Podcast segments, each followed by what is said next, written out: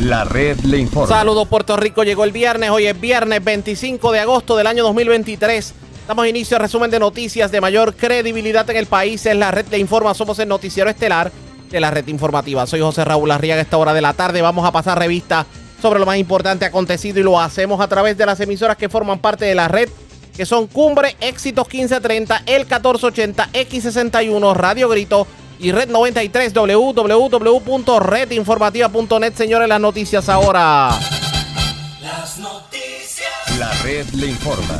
Y estas son las informaciones más importantes en la red le informa para hoy viernes 25 de agosto. Comienza la convención del Partido Nuevo Progresista y ya se respira ambiente de primaria. Escuche esto, cuando la gente pregunta por agua es que tiene sed y a buen entendedor pocas palabras basta. Así dice Edwin Mundo tras revelar que sostuvo conversación anoche con Jennifer González en donde las preguntas giraban en torno a reglas para una primaria a la gobernación. Pero Jennifer González a su llegada a la convención para variar no soltó prendas sobre su aspiración aunque insiste que su decisión está a la vuelta de la esquina. Senador Carmelo Ríos dejará la secretaría del PNP a partir de la próxima semana, confirma el gobernador. Con fecha la reunión del Consejo General del Partido Popular Democrático discutirán medidas disciplinarias impuestas al presidente de la Cámara y a un grupo de representantes.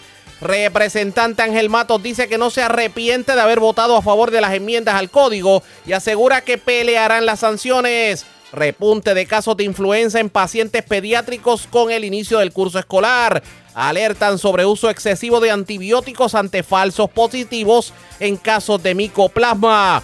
Miss Patillas se corona como la nueva Miss Universe Puerto Rico 2023. Encuentran persona muerta en vehículo a orillas de carretera en San Germán y otra en sector de Cupey. Localizan osamenta humana en Aguadilla. Vivo de milagro hombre herido de bala en sector El Verde de Comerío. Con golpes y laceraciones, mujer que chocó con equino que cruzó súbitamente la carretera 10 en Los Caños en Arecibo. Cargos criminales contra hombre que se alega cometió actos lascivos contra menor en San Juan. Hombre pasa la noche con mujer que conoció y cuando despertó no estaba ella y le había llevado la cadena de diamantes.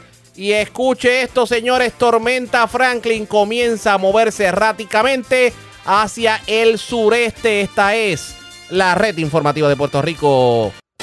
Señores, damos inicio a la edición de hoy viernes del noticiero estelar de la red informativa de inmediato a las noticias. Dio inicio la convención del Partido Nuevo Progresista en un hotel de Río Grande.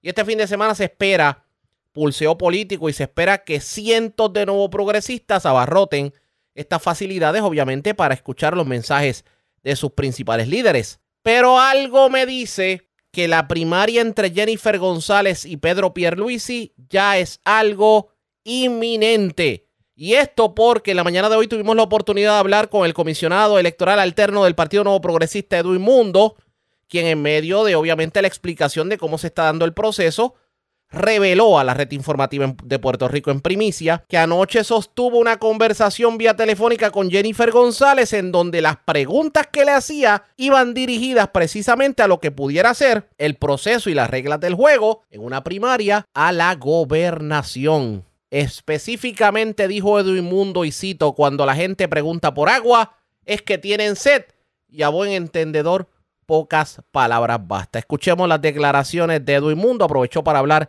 sobre la situación en el PNP y la controversia en el Partido Popular Democrático con la reforma electoral. Edwin Mundo habrá provocado la destrucción del Partido Popular Democrático y la, y la división de tal manera que el PNP ganaría por carambola la gobernación. Escuchemos lo que dijo Edwin Mundo sus letreros, la gente eh, colocando los banners cerca de del hotel, así que hay cosas, buen ambiente hay cosas curiosas en las habitaciones llenas. Usted sabe que cuando se hacen las convenciones los letreros hablan mucho, sobre todo a la hora de las candidaturas. O sea, estamos viendo, estamos viendo candidaturas que uno no se imaginaba que se iban a estar dando. Que hay hambre de, victoria en el PNP. O sea, ustedes entienden que a raíz de lo que está pasando cuando la gente huele a triunfo se, apuntan. Eh, y como yo he dicho en la anterior entrevista, hay más de nueve, diez candidatos a acumulación ya a estas alturas, eh, sin abrir la candidatura y, y esta convención se va, se va a demostrar y en los pueblos, eh, candidatos a representantes, alcaldes, eh, el PNP está totalmente reorganizado, Raúl. Nosotros tenemos todos los pueblos organizados, las unidades, la gente. Nosotros empezamos bien temprano. Oiga, en abril del 21 ya estábamos calentando motores. Pero oiga, pero ¿para qué vamos a ir a una primaria y, una, y a, a un evento eleccionario si hay personas expertos en política que dicen que ya ustedes, Partido Nuevo Progresista, ganaron la gobernación y, la, y los diferentes escaños y fue usted quien lo ganó con todo lo que ocurrió en, en el Partido Popular Democrático con la reforma electoral. Yo, soy de la escuela de Carlos Romero Barceló Ajá. y de Yogi Guerra. No se acaba el juego hasta que se acaba. Hasta que tú no das el último out, no se acaba el juego. Y las elecciones no se ganan hasta que se cuenta el último voto. Así que uno tiene que seguir trabajando, no se puede confiar de esa, de esa eh, aire de triunfo, de triunfo del PNP, porque pues eh, te pueden sorprender. Así que yo le invito a los candidatos que sigan haciendo su trabajo, inscribiendo a la gente en los pueblos, preparando las recusaciones de aquella gente que no vive en su municipio. Hay que prepararse, hay que hacer su trabajo, eh, buscando el voto adelantado. Y, y para eso es que estamos montando esta convención, para estar listos para cuando llegue enero del año que viene, comenzar las recusaciones, en mayo comenzar con el voto adelantado y estar listo para las elecciones. No, no podemos entretener en boberías y chismes y, cosas que realmente no son importantes. Tenemos que atender las cosas importantes. Pero eh, de eso de boberías y chismes tengo que preguntarle porque, aunque me, estoy adelantando otras preguntas que tenía, porque boberías y chismes o sea, esto de que posiblemente haya un pulseo entre Pierluisi y Jennifer González y los rumores que corren, ¿usted lo calificaría como bobería? Bueno, no, no me refiero a otras cosas. Eso, pues, si llegara, hay que atenderlo. Y yo siempre catalogo las primarias como los divorcios. Si tú llevas un divorcio en paz, vas a terminar bien. Si llevas un divorcio contencioso, vas a terminar mal porque entonces tu familia va a sufrir, tus hijos, eh, porque entonces papá y mamá no los van a atender bien. Y yo, si va a haber primaria, lo que le invito a ambos es que lo hagan en armonía, eh, son dos buenos líderes, nadie quiere un divorcio, nadie quiere una primaria, que entre ah, yo quiero una primaria porque no la tiene. Eh, así que, pero hay que, si llega, hay que atenderla y, primaria va a haber siempre. ¿Ya llegó Jennifer González? Hay, hay, hay de acumulación, hay de alcaldía, así que el PNP está preparado para eso. ¿Pero ya llegó Jennifer González allá al hotel o todavía? No, no ha llegado, pero anoche cuando yo venía hacia el hotel, tuve una conversación como de media hora, ella eh, eh, preguntando sobre las enmiendas al reglamento y el reglamento de primaria. Así que ella está, se está preparando para ese evento eh, y hay que atenderlo, hay que atenderlo y... Una conversación... ella es, es, que, es que aquí nosotros estamos preparados para que que todo el mundo tenga la misma oportunidad. Una conversación de media hora. Quiere decir entonces que en esa conversación ella le dejó claro que va a aspirar a la gobernación y se está preparando electoralmente hablando. yo, no te puedo decir que me dijo que va a correr porque yo tampoco se lo pregunté. Pero estaba preguntando cómo se iban a conformar los colegios, los, los qué tipo de observadores iban a tener los candidatos a gobernador, cuándo se iban a empezar a reunir con los, con los observadores de los candidatos a gobernador. ¿Sabes que cuando a ti te preguntan del agua, tú sabes que tienen sed. Exacto. ella le, ella le está haciendo preguntas precisamente de la candidatura a la gobernación y una posible primaria. dos más dos son cuatro. Claro. Pues, y, y, y, para buen entendedor, pocas palabras bastan. Así que, pues, no, estamos, el PNP está preparado. Eh, vuelvo y te repito, no quisiéramos ese tipo de, confrontación, porque siempre en las primarias hay muertos y hay heridos, como en toda primaria. Lo que hay que tratar es que haya menos muertos y menos heridos al final del camino para que tengamos oportunidad de ganar. Eh, y el PNP se tiene, que tiene que preparar y los candidatos tienen que hacer su campaña sin ofender a la gente, sin resentir el menor número posible, para que al final esas alcaldías que ganamos por 500 o, menos, o peleamos por menos de 500, tengan oportunidad para ganar. Igual que los representantes y los senadores. Y ahora mismo el senador es bien importante para el PNP porque el próximo cuadrenio se van a elegir eh, tres jueces al Supremo, el Contralor Electoral, el Contralor de Puerto Rico, ocho eh, procuradurías eh, a nivel de toda la isla. Así que es importante porque ese es el Contralor, el Supremo, las oficinas de eh, Contraloría eh, como tal, son un gobierno paralelo al gobierno. Si tú no tienes esos brazos para poder operar, se te hace más difícil gobernar. Edwin Mundo Río, ¿se sentiría cómodo trabajando como comisionado electoral alterno o en propiedad si Jennifer González fuera la, la aspirante a la gobernación? Yo, yo no estoy pensando en estas cosas, Riaga. Yo estoy pensando que yo tengo que hacer un trabajo para el partido. Eh, yo quisiera estar en mi casa, eh, pero pues, mientras el partido necesite voy a estar ahí y yo tengo un compromiso con mi partido y con el ideal. Eh, así que yo voy a trabajar. Voy Vamos. a trabajar para que el PDP, vuelva a ganar. Vamos a hablar del Partido Popular Democrático porque no sé por qué tengo el leve presentimiento que después que usted negoció con, digo, dice negociar, después que usted habló, vamos a ser correctos, después que usted habló y dialogó con los legisladores, pues ahora lo que hay es un salpa afuera ya en el Partido Popular Democrático a nivel de que la división es tal que yo no sé, yo no sé si usted ya tiene preparado la luctuosa de, la muerte del Partido Popular. Raúl, Raúl, mira, esa pelea no es por el, por el código electoral, esto es una pelea por la presidencia, que todavía gente quedó resentida por ese proceso, pero esa, esa negociación, ese diálogo, eso se terminó el 7 de mayo y no fue con, con eh, Tatito Hernández, ese diálogo, esa negociación, como lo quieran llamar, fue con José Luis Dalmao, Ramón Torres y José Colbe, que eran los comisionados del Partido Popular. Y con ellos fue que se negoció, se dialogó, se trabajó todo ese, proyecto. Y ya Jesús Manuel había votado a favor de ese proyecto en, en junio 25 y nuevamente en junio 30. Lo, que pasa es que, pues, eh, por las razones que sean, han utilizado el código electoral como un balón político para la pelea que tiene Jesús Manuel porque no ha pasado la página, que perdió la presidencia, pero eso, eso él conoce el proyecto, él lo dialogó conmigo, él lo dialogó con otra gente. Eh, lo que pasa es que él, a la hora de probar el proyecto, se fue y le puso una píldora venenosa con los partidos eh, minoritarios para que el gobernador lo vetara, pues el gobernador lo, lo vetó porque no había manera que nosotros creáramos 200 puestos para cada partido en la comisión, abriéramos 40 juntas de ingresos permanentes adicionales cuando se haya creado un sistema para que tú y todo Puerto Rico desde la sala de su casa se pueda inscribir, transferir, hacer todas las gestiones que se tienen que hacer electorales. Por lo tanto, no había que, no hay que por qué darle 200 empleados más a los partidos. Y eso eso fue lo que estaba en juego ahí. Y por eso es que el gobernador vete ese proyecto, pues ese proyecto, eh, ah, y lo otro que hicieron fue que subieron el voto adelantado a 75 años, cuando ya el gobierno federal lo había puesto en 60.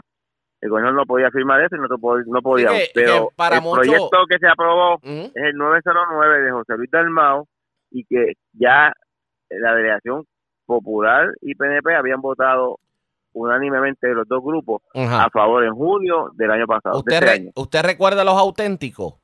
o ¿cómo era que le llamaban en algo Similar. Ah, algo similar, los, pava, los Pava Clinton le decían. Los Pava Clinton, los auténticos, la gente de Kenneth, como los quieran llamar.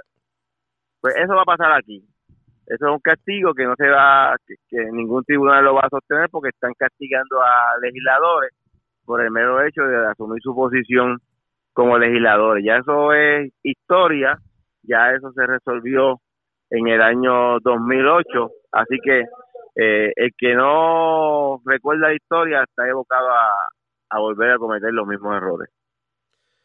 Bueno, vamos a ver qué termina ocurriendo sobre el particular, porque no sé por qué tengo el, el leve presentimiento de que el Partido Popular Democrático, con lo que con las movidas que se están viendo, está tan y tan y tan y tan dividido. lo, que, lo, que, lo, que, lo que se corre riesgo el Partido Popular es llegar tercero que si se llega a dar, yo no, las colegiadas no se van a dar porque eso es ilegal. Pero las alianzas sí. pero las alianzas se pueden dar y si Natal, como tiene 21, le da por a, a Juan Gramado que dice el que tiene 8, pues entonces podrían terminar primero que el Partido Popular porque el Partido Popular no tiene ninguna ideología y los que son de izquierda pueden terminar votando por ese ese junte y los que son proamericanos podrían terminar votando por el PNP y veríamos a un Partido Popular llegando tercero en unas elecciones eh, que no está muy distante, ya pasó en San Juan con Rosana López y podría volver a pasar y por eso el PNP se tiene, que, se tiene que preparar porque nuestros enemigos hoy no son los populares, es el junte de la izquierda y nos pueden llevar a, a lo mismo que han llevado los de izquierda a Nicaragua, Venezuela, a Cuba, a Colombia, a unos regímenes dictatoriales que Puerto Rico ni los quiere ni los, ni los merece. Y, y por eso es que el PNP se tiene que preparar no para ganarle a los populares, para evitar que ese junte llegue a ganar Puerto Rico, porque ellos llegan diciendo que no van a empujar ese ideal, al final lo hacen.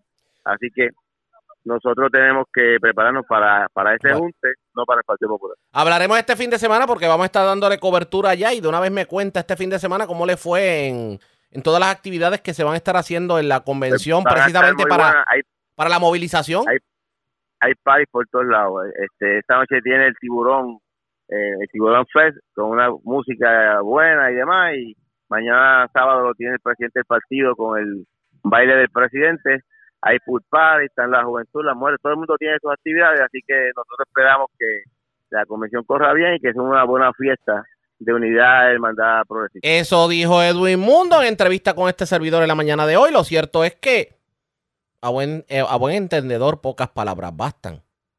Parece que ya la primaria es inminente y este fin de semana va a estar la mar de interesante la convención del Partido Nuevo Progresista. Vamos a continuar hablando de la convención del PNP, pero antes hacemos lo siguiente. Presentamos las condiciones del tiempo para hoy. Hoy viernes, flujo de viento del sur desde hoy hasta el lunes producirá temperaturas por encima de lo normal, con calor excesivo en muchos sectores. Los vientos girarán del este, el martes y las temperaturas deben moderarse, con lluvias dispersas y tormentas aisladas por las tardes. Sobre todo en la parte occidental e interior de Puerto Rico. En el mar, se pronostica que el mar estará por debajo o alrededor de cuatro pies. Estas condiciones continuarán durante los siguientes días, para las playas, el riesgo de las corrientes de resaca es bajo, excepto por riesgo moderado a lo largo del norte. Y playas del centro norte de Puerto Rico hasta al menos el domingo por la noche. En la red informativa de Puerto Rico, este fue el informe del tiempo. La red le informa. Señores, regresamos a la red le informa. Somos el noticiero estelar de la red informativa. Gracias por compartir con nosotros. El gobernador Pedro Pierluisi, como presidente del Partido Nuevo Progresista, hizo expresiones a su llegada al hotel en Río Grande, en donde se está llevando a cabo la convención del Partido Nuevo Progresista. Y esto fue lo que dijo a los medios que se encontraban presentes. Ya la casa está llena, o sea, este hotel está lleno y otros hoteles en el área se están también llenando. Eh, además de propiedades de alquiler, o sea que esto, va a estar cundido. Es la tercera y cada vez eh, esto tenemos más fuerza. ¿Qué esperáis que discutir en el directorio? Asuntos rutinarios, eh, eh, por ejemplo, la aprobación de un nuevo reglamento para, la, el proceso de primarias en el partido.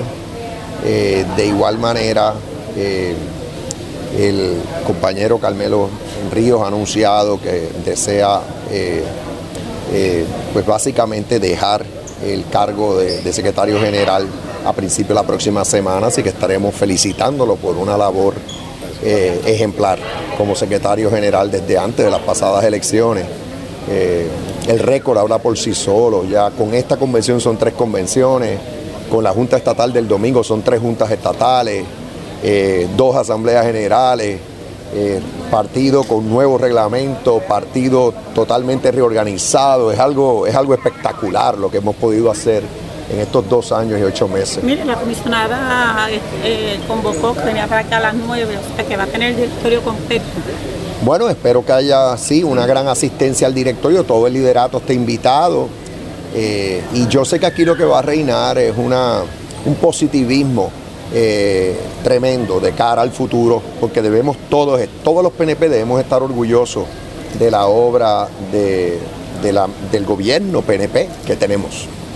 Gobernador, ya hay varias pancartas de camino, ¿verdad? Acá a la convención de los distintos candidatos. Hay unas pancartas que hablan de Jennifer González, gobernadora 2024. ¿Qué le parece eso? Y también ¿verdad? los demás como... Eso es natural, eh, porque los líderes del partido tienen seguidores eh, que los apoyan para diferentes puestos.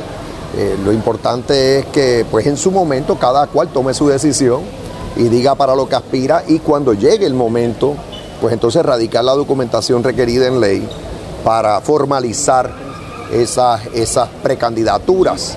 Eh, así que eso es natural que ocurra. En el caso mío, pues es obvio, soy gobernador, soy presidente del partido, he dicho en un sinnúmero de ocasiones que aspiro a la reelección, así que eh, sé que cuento con, un apoyo muy grande. Eh, dentro, de, dentro y fuera del partido. Esas fueron las expresiones del gobernador. De hecho, confirma que Carmelo Ríos dejará la, la Secretaría del Partido Nuevo Progresista a partir de la próxima semana. Y precisamente antes de que se hiciera ese anuncio, nosotros tuvimos la oportunidad de hablar con Carmelo Ríos sobre lo que va a estar aconteciendo este fin de semana. Y esto fue lo que nos dijo. Pues mira, todos los candidatos empiezan el primero de diciembre en las candidaturas por ley. Eh, Edwin está proponiendo al directorio de que nosotros adelantemos eh, lo que es la evaluación de los candidatos al 15 de octubre. Eso nos pone en posición de poder evaluar alrededor de 3.000 candidatos, que es lo que estamos esperando. Cuando tienes, por ejemplo, un candidato a alcalde, tienes sus legisladores municipales, tienes representantes, tienes senadores, y pues va a haber diferentes competencias, como siempre ha habido en primaria dentro del PNP. Nosotros tenemos un grupo que estamos conformando de 15 personas en grupos de 5 que van a estar evaluando donde hay CPA, hay abogados, hay personas este, como Lucía Arce, que son memorias institucionales, que van a estar observando que todas las personas que presentemos en la papeleta haya pasado un escrutinio de rigor mayor al que por lo general tienen otros partidos, que solamente finanza que la persona viva o reside en el lugar y ya. Nosotros estamos siendo bien celosos con eso. Vamos a aprobar un reglamento de primaria para que todo el mundo esté en la misma página, donde se le garantiza a todo el mundo, eh, no tan solamente observadores, sino la pureza del proceso, como hicimos ahora en esta reorganización, donde tuvimos alrededor de 37 a 38 elecciones para presidentes municipales, tuvimos las elecciones especiales para sustituir en diferentes puestos en Cámara y Alcaldía, y nadie dijo que aquí hubo foul, aquí hubo las cosas, las cosas nos hicieron transparentes, porque nuestro partido y nuestros funcionarios de colegio son los mejores en Puerto Rico. Y pues ahí se notó cuando nadie pudo impugnar, nadie pudo decir no me contaron los votos y no va a ser diferente de ahora en adelante cuando empecemos entonces de ganar la competencia que se va a dar con otros partidos y la primaria que posiblemente haya en muchas posiciones, en muchas. Para evitar problemas, divisiones y dolores de cabeza, que el juego sea claro para todas las partes. Así siempre ha sido en el PNP. Pregunta obligada era la situación del Partido Popular Democrático. Hay quien pudiera comparar lo que está ocurriendo con el Partido Popular Democrático con lo que ocurrió con los llamados auténticos cuando Kenneth McClintock presidía el Senado de Puerto Rico. ¿Qué dijo Carmelo Ríos sobre esto? Y sobre la controversia en el Partido Popular con la reforma electoral. Vamos a escuchar. Claro que sí. Y usted recuerda que en aquel entonces se trató de sancionar a los legisladores, pero el tribunal le dijo no, las sanciones no, no eh, digamos que no son proporcionales a, la falta que pudo haber cometido y no hay falta como tal porque el legislador tiene que cumplir su función. Eso fue lo que se, lo que se decidió en aquel entonces, si no me equivoco, ¿cierto? Así fue. La historia no se está repitiendo con este revolú. Y va a decir una palabra que no puedo decir a esta hora de la mañana. ¿Usted se imagina cuál es? ¿Qué hay en el Partido Popular Democrático? No se compara, porque aquí lo que hay es eh, que el presidente de la Cámara está sancionando al presidente del partido. El lunes, sin duda, Tatito le va a quitar la comisión a Jesús Manuel. Jesús Manuel lo suspende y lo saca de la Junta, según debido proceso. Según no le han dado el, de, el derecho a Tatito de, defenderse, ni en la Junta ni, nada por el estilo. Mandan 14 legisladores, no uno, 14, no 6, 14, donde está el portavoz, donde están eh, los padres, Jesús Santa, Lidia Méndez, una de las decanas de, la Cámara en el Partido Popular y entonces no se queda ahí. Y que hizo el reglamento reclama que el alcalde de Villalba no lo sancione los alcaldes callados los, los, los gobernadores diciendo perdimos. Lidia Méndez diciendo no ganamos el Ronnie Jarabo diciendo inmaduro a Jesús Manuel entonces a diferencia de la controversia que tú planteas aquí es un todos contra todos y nadie tiene la adultez para sentarse y decirle a los niños dejen de jugar. Y en ese y, en ese Royal Rumble que estamos viendo dentro del Partido Popular Democrático, pues yo no sé por qué tengo el presentimiento que ya lo que tienen que hacer ustedes no progresistas es juramentar el, el 2025 y ya y seguir de, de rolling pin, porque quién gana una quién gana una elección de esa forma? Hay, hay muchos populares que están mirando al Partido Nuevo Progresista como opción, que no son de izquierda, como Jesús Manuel, que ha dicho que yo, él hace alianza con la izquierda, sin embargo, dándole crédito a Tatito, hace alianza con la derecha, y en ese, en, en, ese Royal Rumble, como tú dices, por no decir la palabra, sí, sí, sí. al final del día, ¿qué es lo que hay? La única opción es el PNP, pero yo soy muy claro, quien único derrota al PNP es el PNP. Y por eso es que tenemos que seguir trabajando. Carmelo Río, ¿usted le daría la bienvenida a Tatito Hernández al PNP? Todo el que quiera ser parte del progreso y creer la igualdad, bienvenido al PNP. No es la primera vez que ocurre, recordemos a Jorge de Castrofón. Todos aquellos que quieran seguir lo que es el compromiso de Luis Ferrer y de lo que es el Partido No Progresista, bienvenido al PNP. Tatito Hernández, como popular, ¿ha demostrado ser un buen estadista? Si es popular, es popular. Si quiere entrar al PNP, se le abre la puerta a todo el mundo.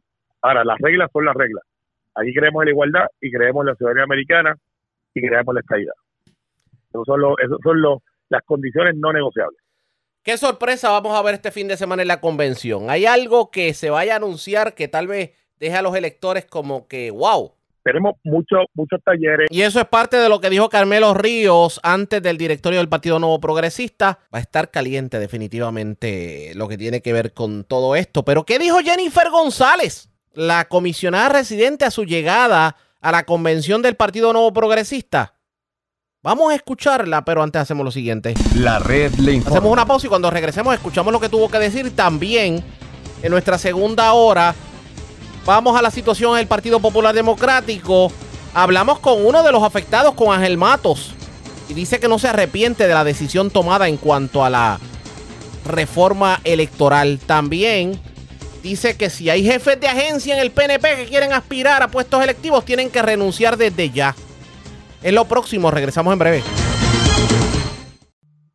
La red le informa. Señores, regresamos a la red le informa. Somos el noticiero estelar de la red informativa de Puerto Rico. Edición de hoy viernes. Gracias por compartir con nosotros. Jennifer González tuvo la oportunidad de dar declaraciones a la prensa a su llegada a la convención del Partido Nuevo Progresista. Y señores, escuchen esto. Que ya se ha mencionado públicamente por el comisionado alterno eh, del PNP que se van a estar discutiendo el reglamento de primaria, entre otras cosas. Así que es una reunión de trabajo eh, ordinaria y contenta de estar aquí. ¿Nos hablan de candidatura? Bueno, que no, no entiendo que no, eh, ¿verdad? El reglamento es el que dispone, ¿verdad? Ese, ese proceso y contenta de que es la primera reunión del directorio en muchos meses, así que aquí estamos, como vicepresidente del PNP. venir a la reunión de directorio bueno, como, como vicepresidente, primero que no se reúne hace muchos meses y como vicepresidente es una, una obligación para mí estar en la reunión del directorio. Eh, y que se dé empezando la, la convención me parece genial, así que aquí estoy, ¿verdad? Para cumplir con ese deber que tengo como vicepresidente del preocupación que discutir aparte en el capítulo, en el directorio? No, ninguna. Yo creo que quienes tienen preocupación en este momento del Partido Popular, que tienen una crisis y una controversia eh, que yo jamás, ¿verdad? Siendo, habiendo sido presidenta de la Cámara, había visto, ¿verdad? Unas medidas y unas sanciones eh, como esas por defender la prerrogativa del, elector, porque aquí de lo que estamos hablando, esas enmiendas electorales lo que buscan es garantizarle al elector de 60 años o más el acceso a su votación, son enmiendas técnicas, no tienen nada que ver con asuntos institucionales o de valores. Eh, y que haya esta trifulca, ¿verdad? Eh, el nuevo presidente del Partido Popular esté instaurando esos estilos de sanciones y, y amordazando sus propios legisladores y su propio liderato, evidencia que, que la pava no tiene, no tiene eh, rumbo, no tiene camino, así que el PNP es la única opción para el futuro de Puerto Rico. ¿Usted le ve futuro al PNP? Ah, claro que sí, yo no tengo duda. Nosotros no tenemos esos problemas, esas controversias eh, si ellos no se pueden poner de acuerdo ni siquiera en algo tan sencillo como aprobar unas enmiendas para proteger la intención del elector, que uno pudiera esperar con temas medulares, con temas importantes que van sobre salud, sobre criminalidad y sobre la calidad de vida. Estamos hablando aquí de temas electorales y ni siquiera así se pueden poner de acuerdo, ¿verdad? Algunos legisladores del Partido Popular vieron más allá y votaron, ¿verdad?, para defender al elector y, que al final del camino es lo que todos queremos, ¿verdad?, que se le haga mucho más fácil el proceso electoral eh, a todos los individuos. Comisionada, afuera hay pancartas que titulan Jennifer González, gobernadora 2024. Los acabo de ver cuando venía guiando. ¿Qué le parece eso? ¿Eso lo puso su equipo? No, no, no. No, no, yo no pongo eh, eh, paquines de esa magnitud. No hay, no hay míos ni, ni de comisionada, así que yo no, no rotulé, no puse ningún...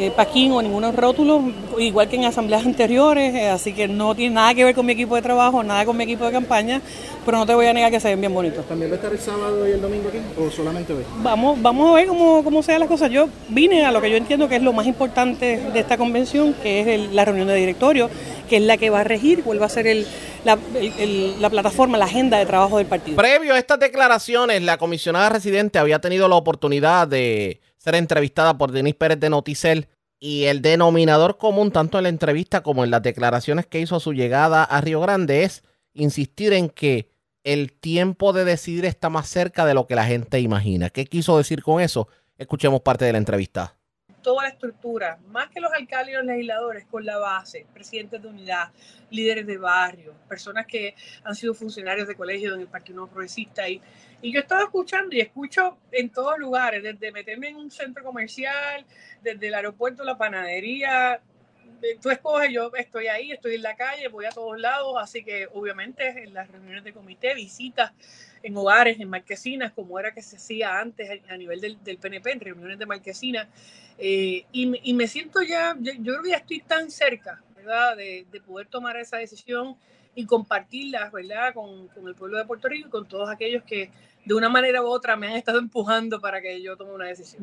Y la gente que usted está escuchando le dice que corra para la gobernación. Sí, eso es todo el tiempo, lo dicen las encuestas, lo dicen los sondeos, donde quiera, donde quiera que voy, claro, esto es como todo, ¿verdad? Y yo creo que en, en el caso mío, lo que me va a imperar no es ninguna decisión personal, es, donde la base de mi partido quiere que yo esté, donde el pueblo de Puerto Rico quiere que yo esté eh, y donde mejor le sirva a la isla. Y, eso es lo que, se está, lo que estoy ponderando.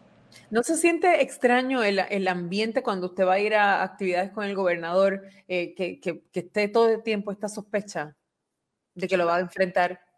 Bueno, para mí no es, no es, no es extraño. Tú sabes que yo he estado en primarias toda la vida. Yo he tenido primarias para todo. La primera vez que corrí al precinto 4 de San Juan tuve primarias. Acumulación, siempre tuve primarias.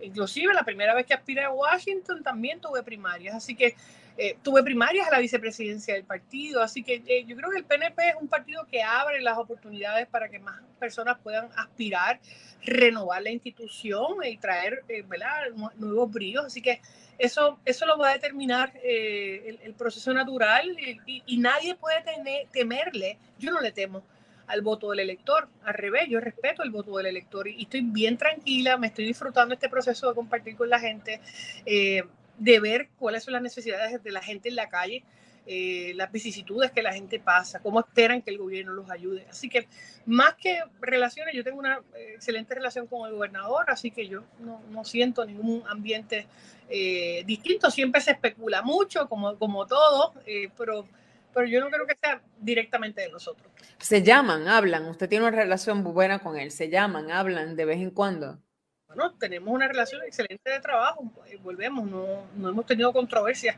tenemos diferencias de criterio en muchos asuntos, eh, pero tenemos, ¿verdad? Coincidimos en otros también, así que yo no, yo no veo ninguna controversia en este momento. Ha continuado, ha continuado el, el, el, lo que estaba usted, lo que denunció usted en algún momento de que hayan represalias contra gente que está con usted. Ah, sí, eso sigue pasando. Sigue eh, pasando. Y, pero las personas que han sido afectadas ya han buscado ayuda legal y tienen sus procesos ya iniciados, algunos en las agencias, otros en tribunales eh, y otros por los foros administrativos. Y son muchos. Son muchos.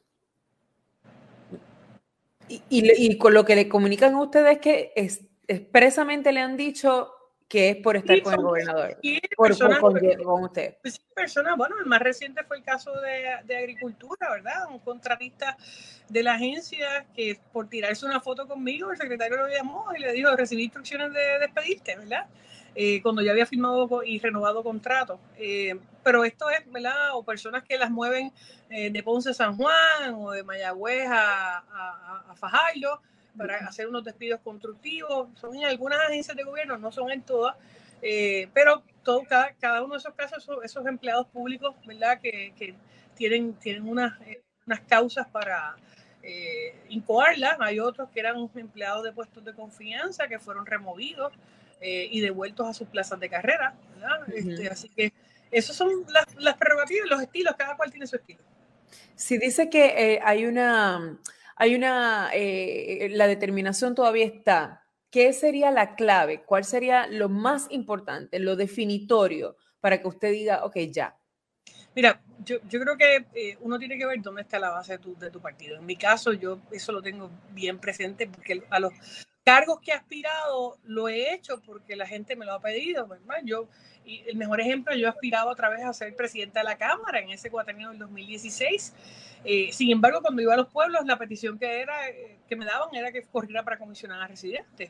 Eh, y al principio, pues eso me, me tomó por, por, sorpresa y fue difícil tomar esa decisión, pero finalmente, pues aspiré a, a, Washington porque era lo que la base de mi colectividad me estaba pidiendo. Este proceso no es muy distinto, ¿verdad? Estoy escuchando eh, y yo creo escuchar a todo el mundo, eh, ¿verdad? Este, no, no, tapar el cielo con la mano, escuchar a la gente en la calle. Yo creo que no, no hay sondeo, no hay encuesta, eh, así se relámpago, el, el teléfono con los vecinos, cuando vas a una funeraria, cuando estás en el supermercado, cuando vas a una tienda, que la gente no, no se te acerque y te diga. Así que yo sí estoy escuchando a todo el mundo, y créeme, escucho eh, gente de mi colectividad y gente que no es de mi partido también hacerme la misma petición. no es que no le crea, no es que no le crea, es que yo estoy convencida de que tiene una decisión. Entonces, yo, yo, entiendo las estrategias, ¿verdad? Y que uno tiene que a veces posponer anuncios, etcétera. Y no es que no le crea, es, y no sé cómo quizás explicarlo, no es que no le crea, es que me parece que definitivamente usted va a correr para la gobernación de Puerto Rico. Mira, yo, yo he estado escuchando y, y te digo, estoy mucho más cerca ahora de lo que estaba hace dos meses atrás de tomar una determinación por el tiempo, ¿verdad? Que llevo ya en la calle, las cosas que estoy escuchando, el liderato que estoy escuchando. Así que yo no, yo no, yo no creo que aquí nadie tenga una varita mágica para, para tomar una decisión tan, tan delicada, ¿verdad? Eh, como, como lo es esta. Eh, pero yo no tengo problema con afrontar eh, los retos que tenga que enfrentar. Toda la vida mía ha sido una vida de retos. Eh, siempre me han dicho que debo esperar, siempre me han dicho que es mi momento, siempre me han dicho que como soy mujer hay que esperar. Así que yo no tengo ninguna de esas consideraciones están en mi plato, están en mi mesa. Eh, yo quiero ver cómo puedo ayudar más a Puerto Rico y, me siento bien cómoda de que yo te diría las próximas semanas, deberíamos ya tener una determinación y, anunciarla. Yo no, yo no creo en aguantar las cosas. El, el, el, aspecto económico, se ha dicho que una de las ventajas que tiene eh, Pedro Pierluisi es que lleva recaudando desde el día que ganó. Claro. Y, y, y eso, eso no es poca cosa. Eh, esa es una consideración que usted ha tomado. Mira, a mí la cuestión económica nunca me ha eh, preocupado. Obviamente es uno de los aspectos que cualquier candidatura tiene que tener pendiente. Pero si tú tienes la gente, si tú tienes la, la, el respaldo del pueblo, eso, eso no lo sustituye un dólar. Eso no, no te lo compra un dólar, ¿verdad? Eso sale natural, espontáneo del pueblo. Claro que el dinero eh, es un recurso importante eh, para llevar un mensaje, para llegar a más gente. Pero si yo tengo a la gente, yo prefiero tener la gente y no tener los chavos. Eh, porque al final del camino, quienes votan no es la wallet, quien vota es la gente, la gente de, de carne y hueso eh, que no va a sustituir su manera de pensar porque alguien le dé la, nada. ¿Cuánto, qué, qué, dice su encuesta? ¿7 a 3? Mira, eh, yo he escuchado, yo he visto muchos de los sondeos, hasta inclusive de que ustedes hacen en los medios, eh, y, te, y, he tenido un grupo de voluntarios que han hecho, ¿verdad?, encuestas en distintos pueblos a nivel de, a nivel de la isla. Todas las encuestas son herramientas de trabajo, eh, y te tengo que decir que me siento sumamente agradecida eh, del respaldo que veo una y otra vez en cada una de esas, de esas encuestas. En esa evaluación, si usted, eh, considerando que, que, puede aspirar a la gobernación, ¿usted iría con, una, con un compañero de comisionado residente o dejaría, o usted se encargaría de usted y eso que, que se encargue eh, el pueblo? Mira, eso es una excelente pregunta. Porque eso ocurrió en la pasada. Mira, eso es una excelente pregunta porque yo, yo no lo limitaría a, al puesto de comisionado residente. Yo, yo creo que, eh, y obviamente quiero, quiero esperar para no eh, crear expectativas, pero, pero yo creo que el pueblo de Puerto Rico necesita un equipo de trabajo, ¿verdad? Gente que pueda trabajar, eh, que puedan tener las, las mismas metas, ¿verdad? Y los mismos compromisos eh, programáticos, ¿verdad? Como lo hemos tenido, ¿verdad? Nosotros hacemos una plataforma y esa, es la, hoja de ruta. Así que no solamente a, comisionados residentes, eh, a la Cámara, al Senado, ¿verdad? A, las alcaldías. Yo creo que tiene que haber esa comunión de, factores y, de cosas en común.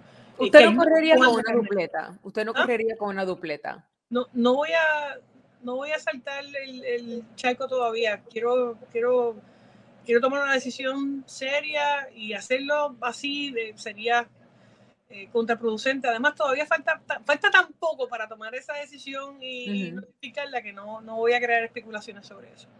¿La convención va a ser de paz y amor, como dice Edwin Mundo?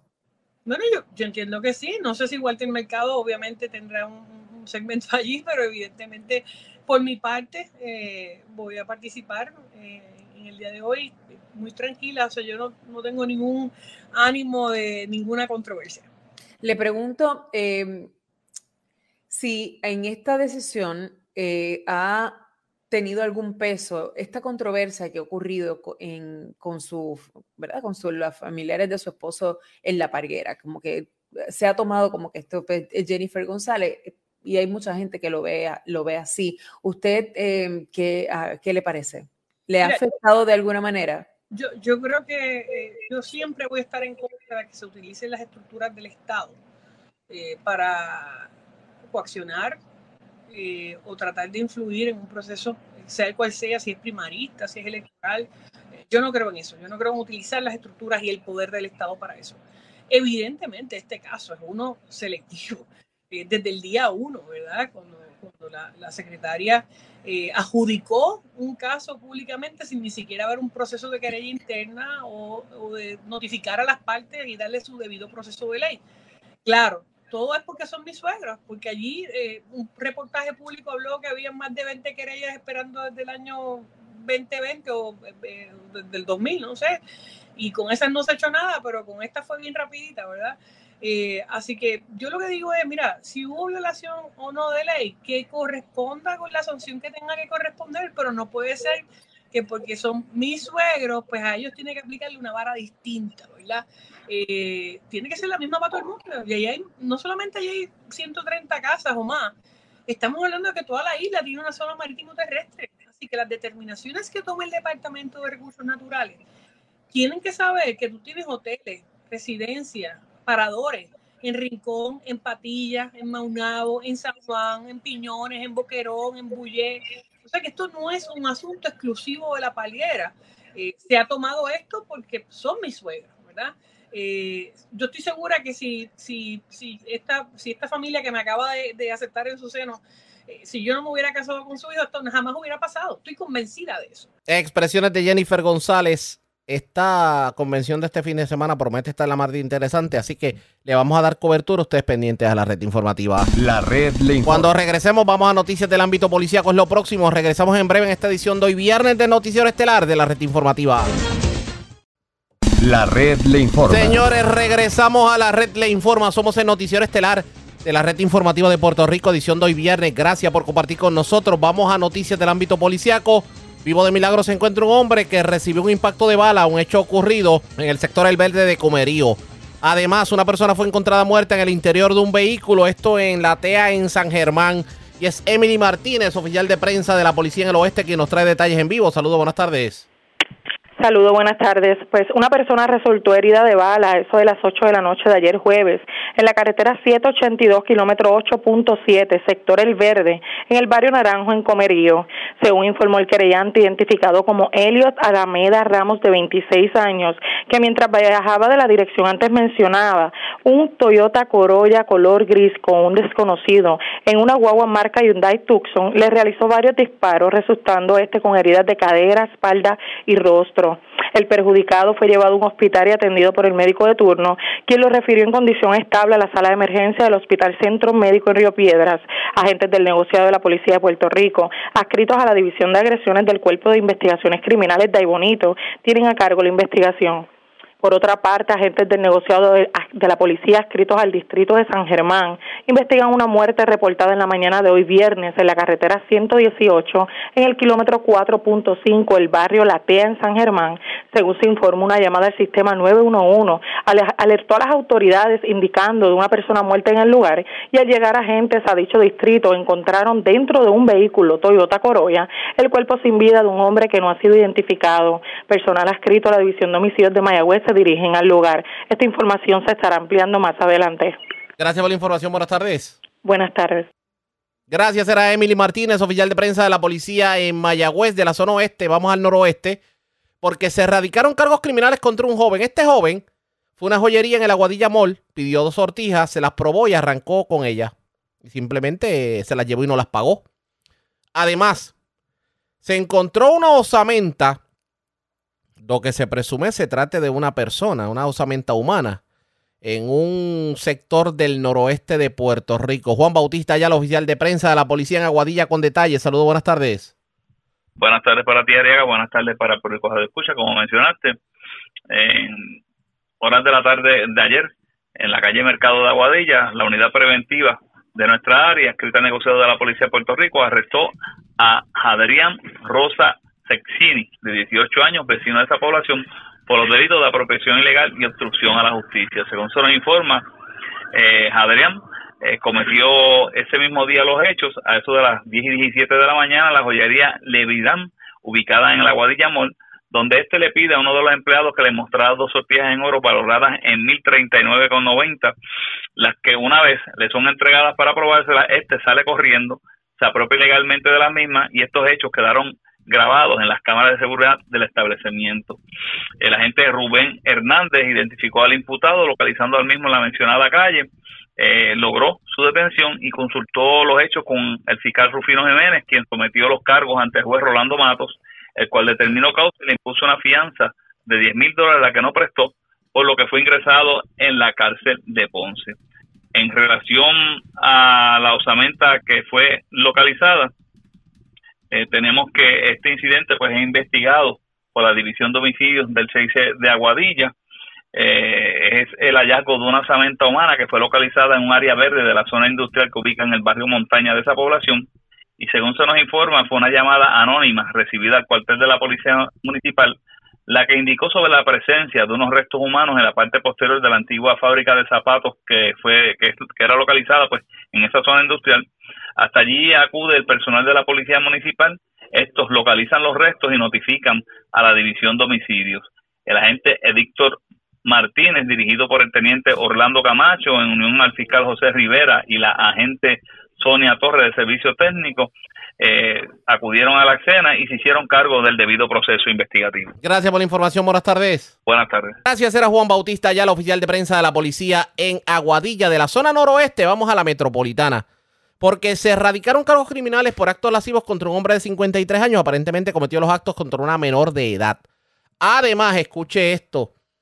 Un caballero llevó una dama a un hotel de la capital, pasaron la noche juntos, pero cuando despertó el caballero, ni estaba la dama, ni estaban sus prendas. O sea, literalmente lo defalcó luego de la noche de placer.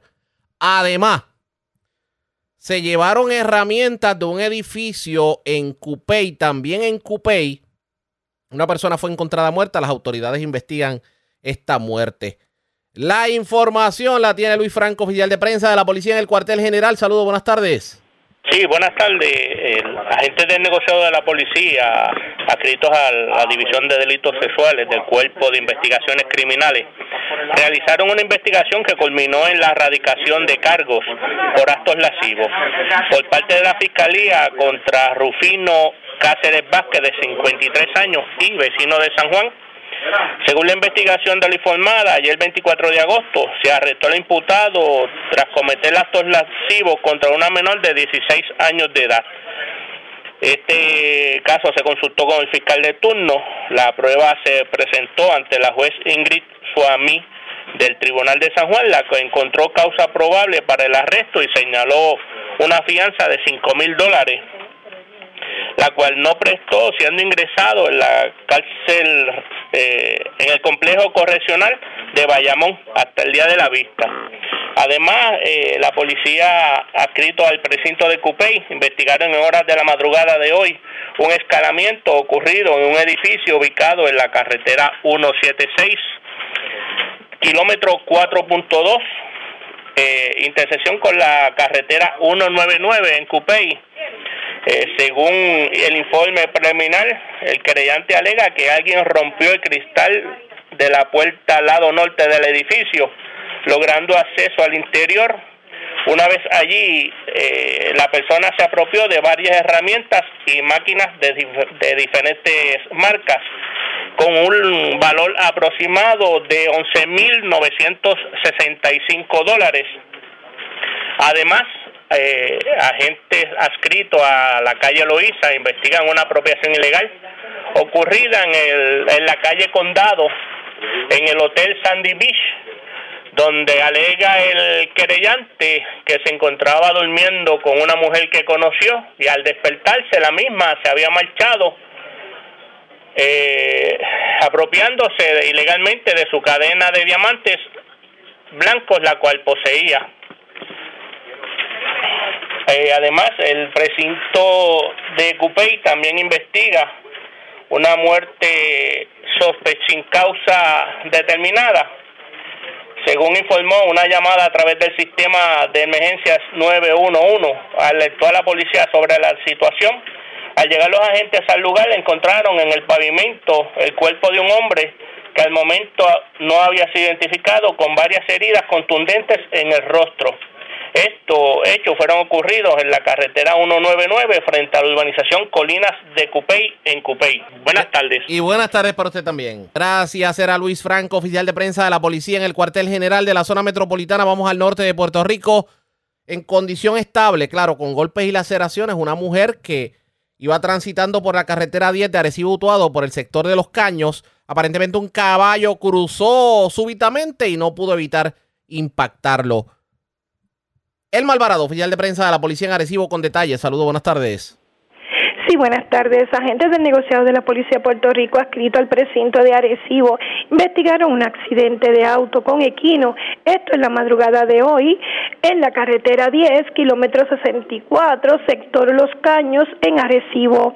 Según informó el agente Jorge Nieves Velázquez, que mientras Iris Rodríguez Hernández, de 64 años, vecina de Utuado, conducía su vehículo Nissan Sentra color blanco por el lugar antes mencionado en dirección de Utuado hacia Arecibo, y al llegar al kilómetro 64 impactó a un equino que cruzaba súbitamente la vía de rodaje. El equino falleció en el acto. La conductora resultó con heridas leves y fue transportada al hospital Pavian Arecibo para ser atendida en condición estable. Además, varios vehículos que transitaban por dicha carretera se accidentaron con el equino, ya que este lugar es carente de alumbrado. El personal de Manejo de Emergencias se hizo cargo de la remoción del equino. El agente Jorge Nieves Vázquez eh, se hizo cargo de la investigación y continuará con la misma. Esa es la novedad que tenemos hasta el momento. Que tengan buenas tardes. Y buenas tardes para usted también. Gracias, era Elma Alvarado, oficial de prensa de la Policía en Arecibo del Norte. Vamos al noreste de Puerto Rico. Delincuentes irrumpieron en sobre seis food trucks en la zona de Río Grande. Se llevaron casi dos mil dólares en efectivo y también vandalizaron las facilidades. Daniel Fuentes, oficial de prensa de la policía en Fajardo, con detalles. Saludos, buenas tardes. Saludos, buenas tardes. Varios escalamientos fueron reportados durante la tarde de ayer jueves. Esto fue en la carretera PR3, kilómetro 24.5, John Junque Food Truck Family Park en Río Grande. Según se informó que alguien rompió los candados de seis food trucks que se encontraban en el lugar antes mencionado apropiándose ilegalmente de un total de 2.155 dólares en efectivo en diferentes denominaciones. También ocasionaron daño y vandalizaron los mismos, los cuales no fueron estimados hasta el momento. Agentes aquí todo el 6C Área Fajardo continúan con la investigación. Eso es lo que tenemos al momento. Buenas tardes y buen fin de semana. Y buenas tardes para usted también.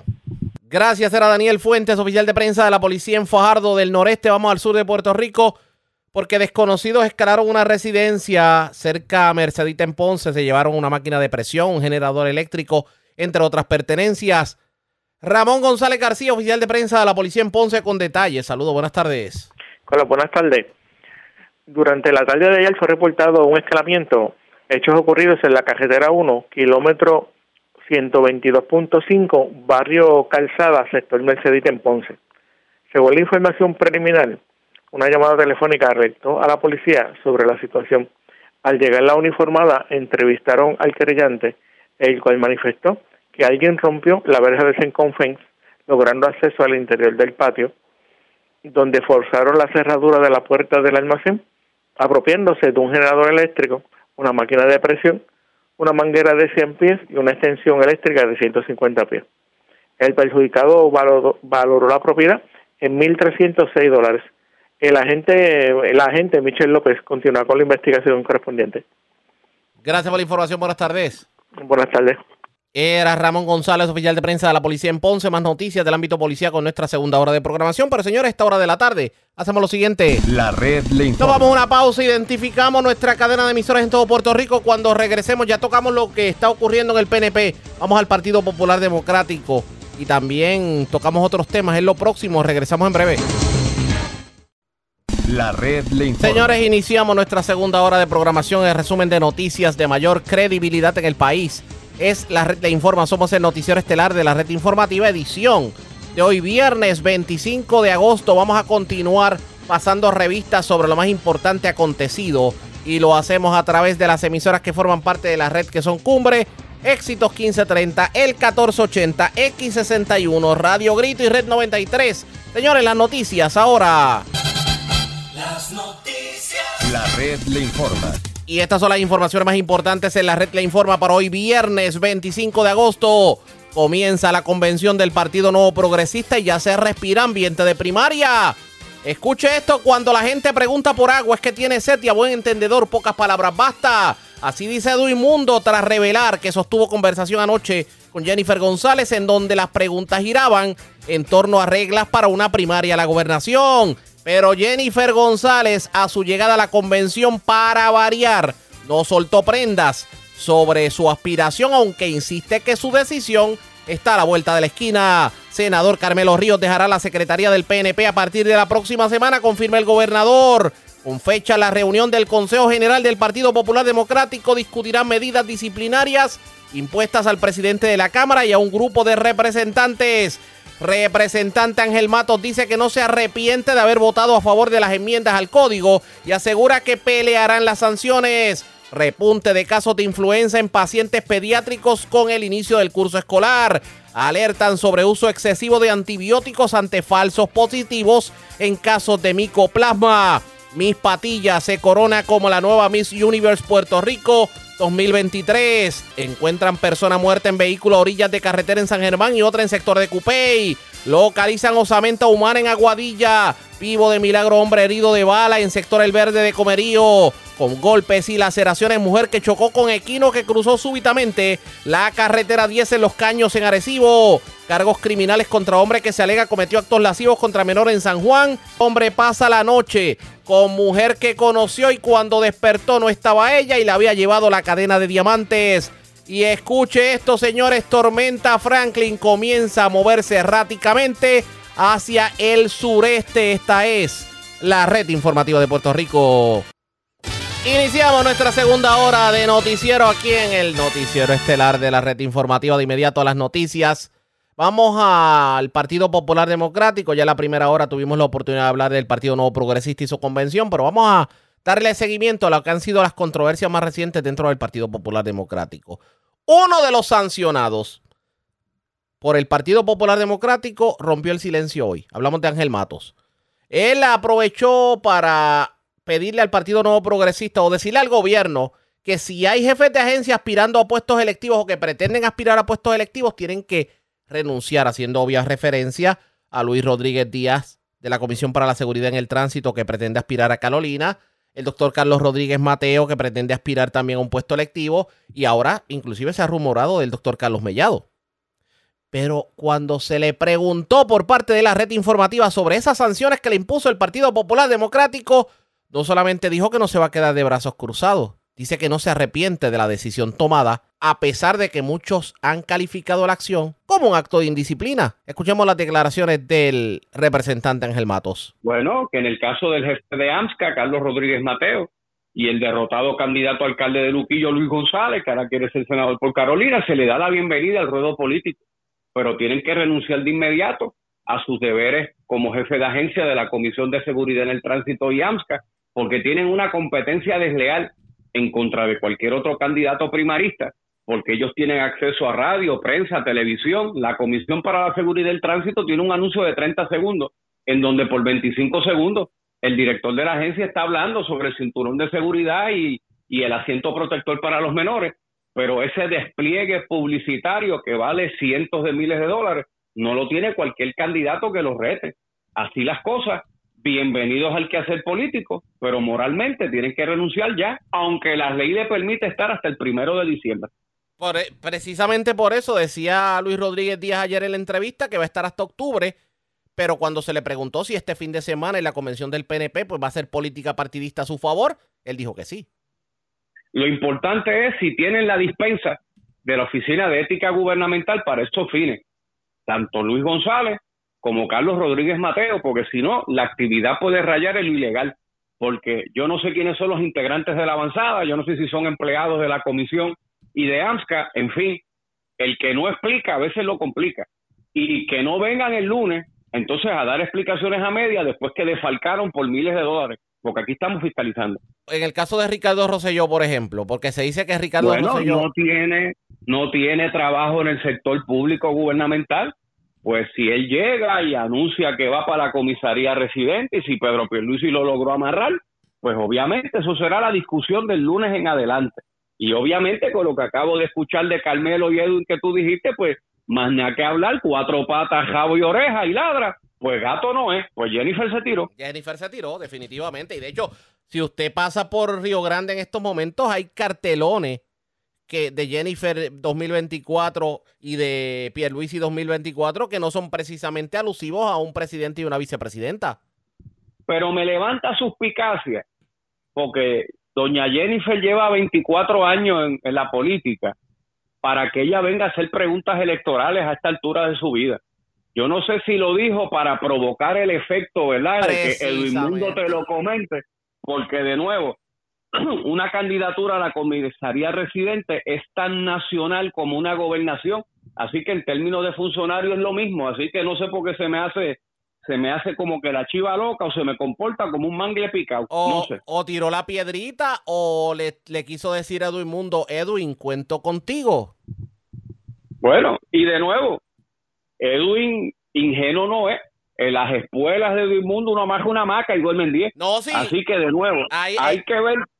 Repítame eso otra vez, que Edwin Mundo, ¿qué? Ah, bueno, en las espuelas de Edwin Mundo se amarra una maca y duermen 10. Así que me sorprende que ahora el mundo salga el chivolo. Bueno, logró la logró la división del Partido Popular Democrático, tanto así que ahora estamos. Mire, ahora estamos viendo los palmatitos. Es más, usted no es. Usted, recuerda aquello de los, de los pavaclintos, de los auténticos. Dicen que ahora están los palmatitos. ¿Usted no es parte de esos palmatitos?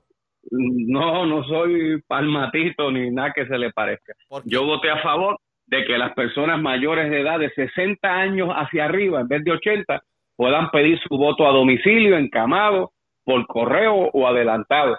Yo a favor de la gente de Canóvanas, Loíza, Río Grande, Trujillo y Carolina, logré la enmienda de la Oficina de Servicios al Elector Región Carolina que no existe. Y la gente de esos 10 municipios tiene que venir a San Juan a buscar un duplicado de tarjeta electoral. Así las cosas, creo en el 8 de la mañana, 3 de la tarde, creo que tienen que haber garantías en el voto por correo, esas fueron las enmiendas que votamos a favor y a una semana de esta controversia entre populares, todavía no hay quien me habla del proyecto de ley. Todo el mundo habla de que hemos fallado, pero nadie sabe que hemos fallado. Y precisamente eso iba porque recordamos para el tiempo de los pavaclintoc o auténticos o como se les llamara, el propio tribunal en aquel entonces dijo que las sanciones que le había impuesto el partido político eran desproporcionales a lo que se le trataba de adjudicar. En este caso, en donde se habla de que a Tatito Hernández lo sacaron de todo, que a ustedes como legisladores, es más, a usted, a usted ya mismo lo sientan allí en el segundo piso, en el tercer piso del Partido Popular y agarran una reglita y le ponen el gorrito y eso no se hace. Bueno, de nuevo, claro, aquello era una controversia por la presidencia del Senado en aquel eh, gobierno compartido de Aníbal Acevedo Vila, gobernador, y, la legislatura de, del PNP, que se ha repetido 20 años más tarde. Pero de nuevo, yo espero que las aguas lleguen a su nivel, podamos nosotros someter nuestros recursos como dispone el reglamento y que llegue la paz, porque de nuevo, falta año y cinco meses para las elecciones, dos sesiones legislativas completas, yo no sé cuál será el próximo proyecto de ley que entonces sea la manzana de la discordia. ¿Se arrepiente Ángel Matos de haber votado a favor de las enmiendas a la reforma electoral?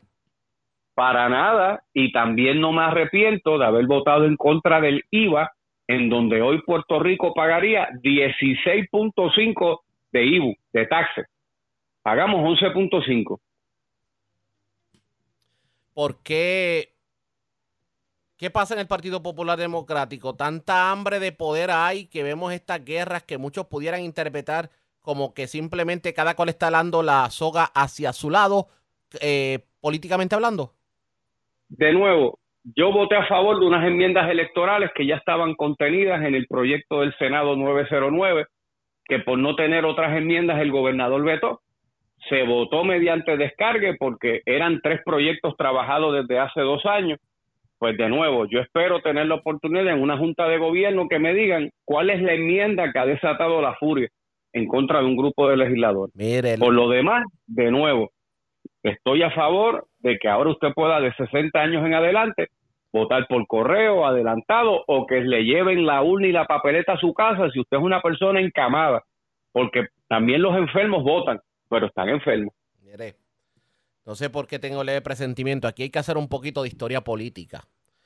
Porque cuando, cuando Tatito Hernández ganó la presidencia de la Cámara de Representantes, que obviamente usted fue uno de los primeros que lo apoyó y por eso es portavoz de la mayoría, eh, yo recuerdo que en aquel entonces trataron de, como que la Santa Inquisición por el hecho de no apoyar a Jesús Manuel, que era el otro aspirante, esto no se pudiera interpretar como una venganza política eh, solapada del actual presidente del Partido Popular Democrático a aquellos que en aquel entonces no lo respaldaron como presidente de la Cámara? Pues mira, Riaga, llevamos toda una semana especulando, interpretando y teniendo distintas teorías hipotéticas. Yo creo que ya es hora de sentarnos a la mesa y de nuevo, si es que el partido está en contra que las personas de 60 años o más encamadas eh, no puedan votar adelantado, con que me lo digan basta. Eh, si tienen problemas con las garantías de seguridad del voto de cogeo, con que me lo digan basta. Si quieren mantener el 9 a 5 y que los funcionarios se desmayen porque después ni comida le llevan ni café, pues con que me lo digan basta. Pero tú sabes, de, de que me porté mal en un vacío, por eso yo quiero un diálogo. 10 de septiembre es la fecha que se está proponiendo, pero se habla no solamente de, la Junta de Gobierno, se habla de un recurso más abarcador en donde, donde participan más personas dentro del Partido Popular. ¿Usted entiende que ese debe ser el recurso para discutir el tema? Con el mayor respeto, no me parece, y el reglamento dicta claramente los pasos a la hora de dilucidar controversia. Pero ya eso es materia de la apelación que estamos trabajando una vez se radique y que sea pública, pues con mil amores Arriaga la podemos analizar. La apelación que se está trabajando.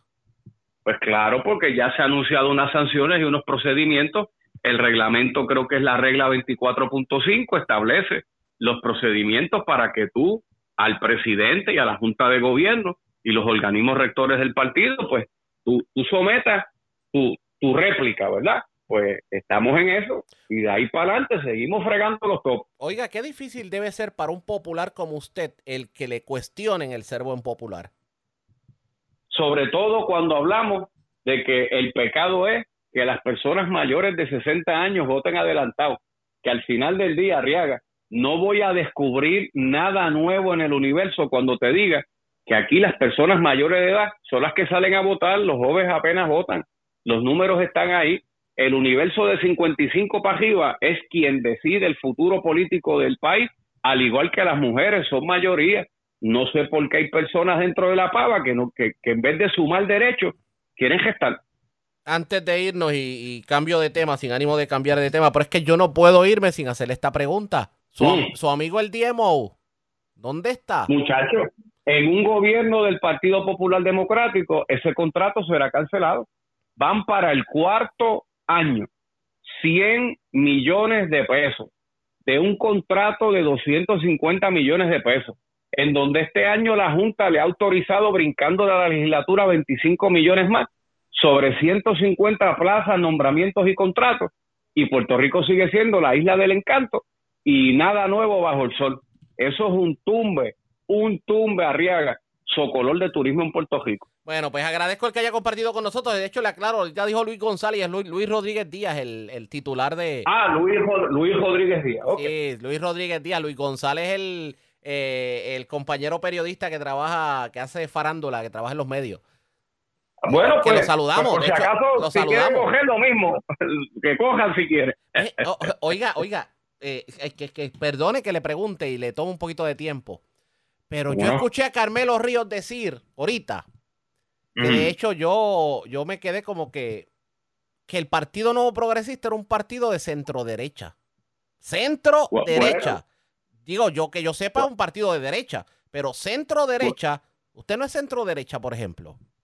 No, yo soy centro. Centro. Centro derecha, centro derecha es un llamado solapado de Carmelo a los estadistas que están en el proyecto Dignidad que ya no ven en el PNP o en gobierno pues él le tiró un ramito de olivo a ver qué cae. Como, como dicen en Navidades, hay un bejuco que le dicen el mistletoe para para las Navidades, pues le tiró con eso a ver quién pica. Cambió de pulpo a calamar, a ver qué pica. Esas fueron las declaraciones del portavoz de la mayoría popular en la Cámara, Ángel Matos. Va a estar caliente ese proceso el próximo 10 de septiembre. Pero vamos a continuar con el tema, porque eso es lo que piensa uno de los sancionados. Pero ¿qué piensa el jefe de los alcaldes populares. Lo vamos a escuchar, pero antes hacemos lo siguiente. Presentamos las condiciones del tiempo para hoy. Hoy viernes, flujo de viento del sur desde hoy hasta el lunes producirá temperaturas por encima de lo normal, con calor excesivo en muchos sectores.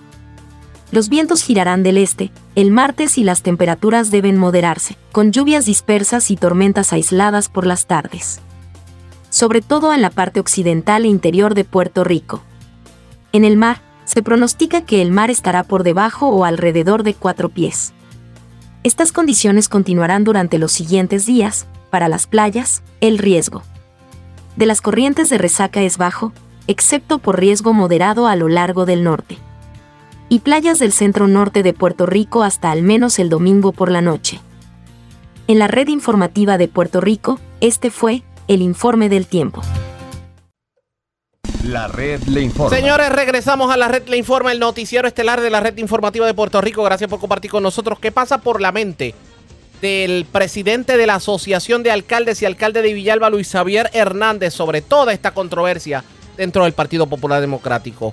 Ayola Virella de Metro tuvo la oportunidad de hablar con él, sobre todo luego de todas las críticas que ha recibido, porque hay quienes califican a destiempo lo que ha sido su exigencia o su reclamo del diálogo. Escuchemos lo que dijo el alcalde de Villalba, Luis Javier Hernández.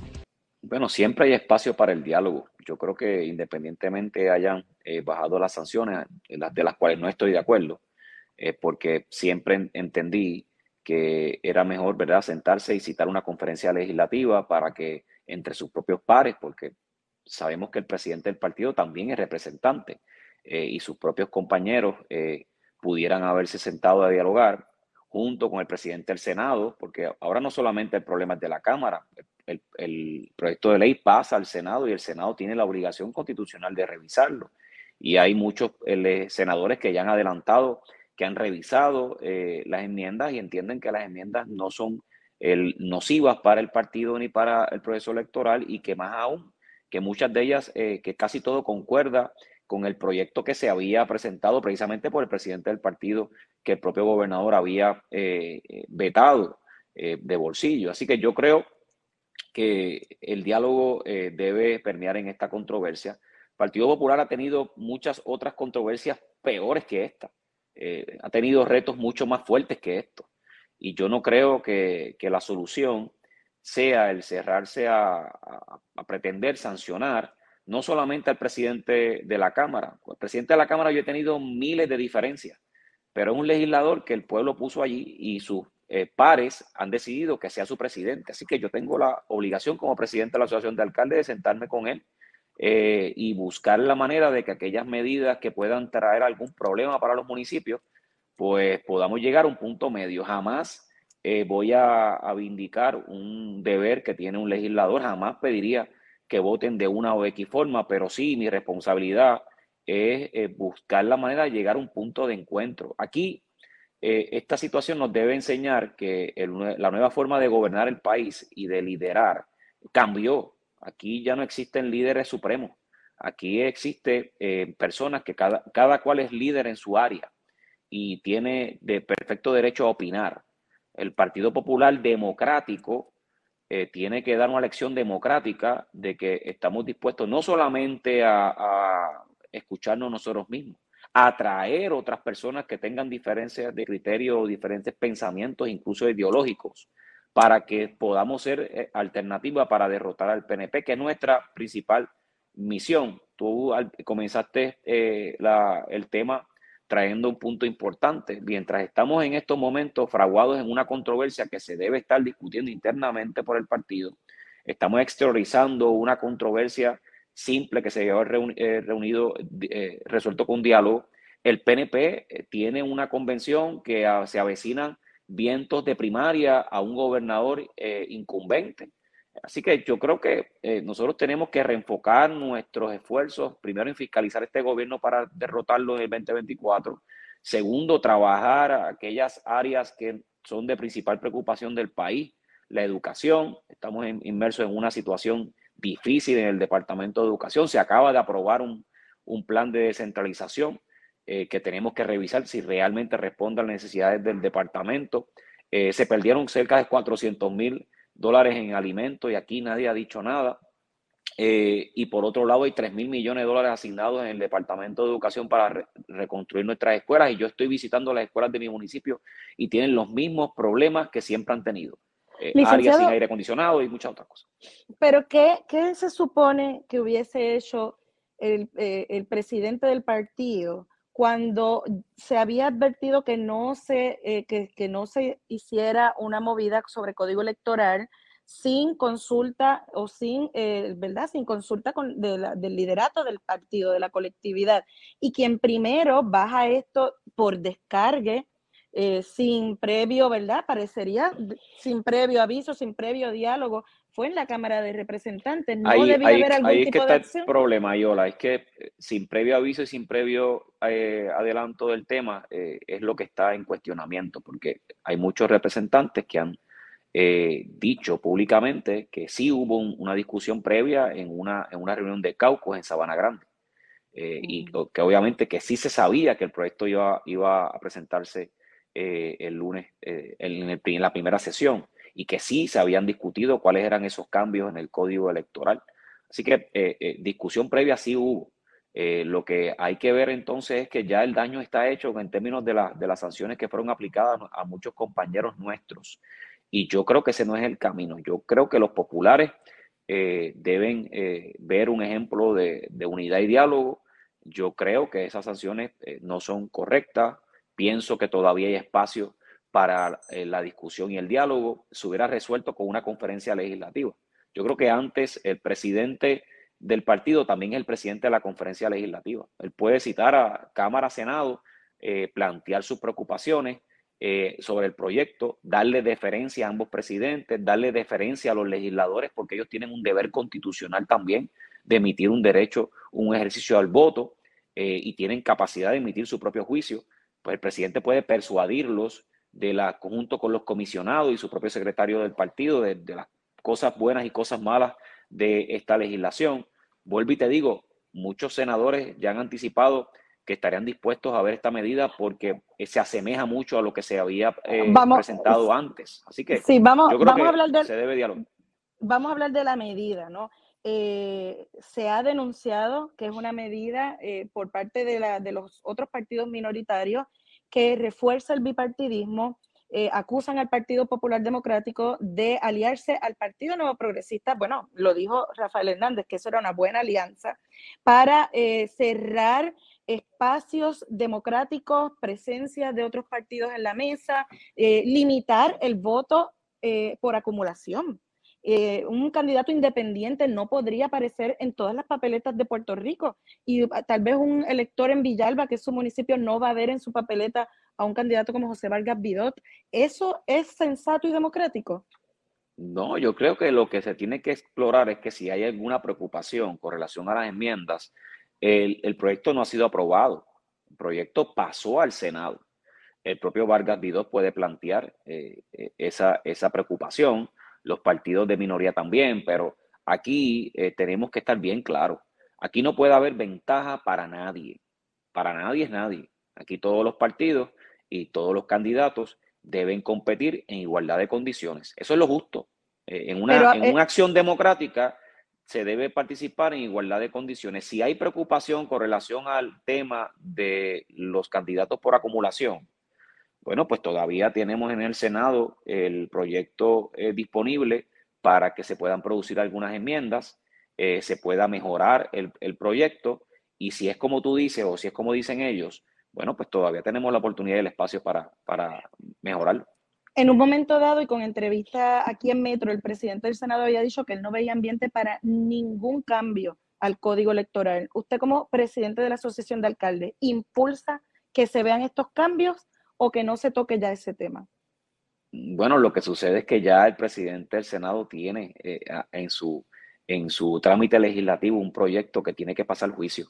Eh, yo, como presidente de la Asociación de Alcaldes, eh, manejo los temas que le competen a los municipios, aquellas áreas que, perjudican o benefician a los municipios. Nunca me has visto persuadiendo, diciendo, dando instrucciones a un senador o a un representante de cómo debe votar. El presidente del Senado tiene su juicio y él lo emitirá. Si él decide eh, no darle eh, marcha al proyecto, pues, pues esa es la decisión que él tiene.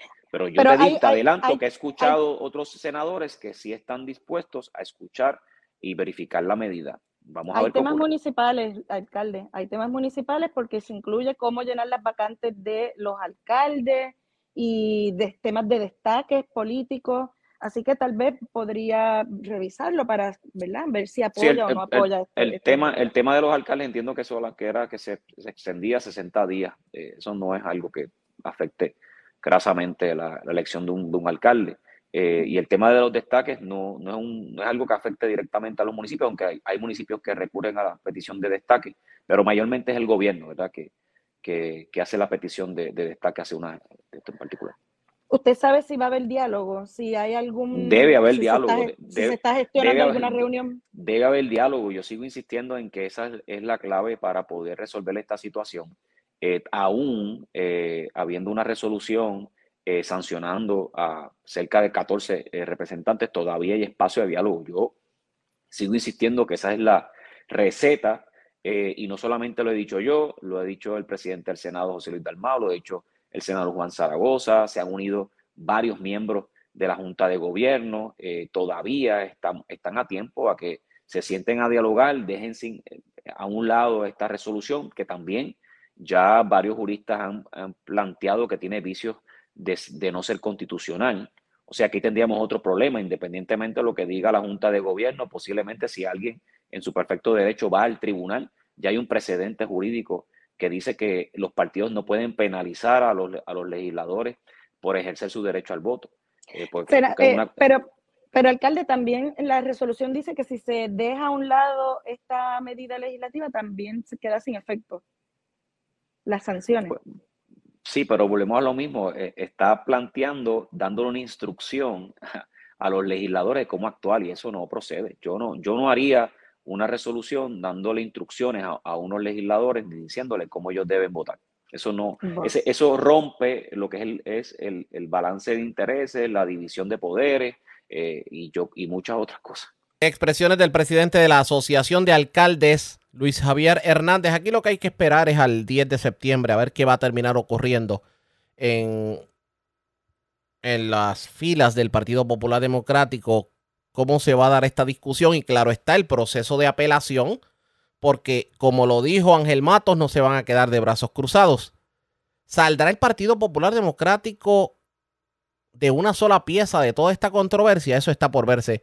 pendientes a la red informativa. La red le Cuando regresemos hay preocupación de los pediatras en Puerto Rico y de varios médicos sobre el micoplasma. Y lo que ocurre es que pruebas falsas, o sea, falsos positivos de micoplasma han tenido como resultado que los médicos les receten antibióticos y esto ha provocado un uso irregular de antibióticos que pudiera ser peor. Hablamos de eso luego de la pausa. Regresamos en breve en esta edición de hoy viernes del noticiero estelar de la red informativa. La red le informa. Señores, regresamos a la red le informa, el noticiero estelar de la red informativa. Gracias por compartir con nosotros.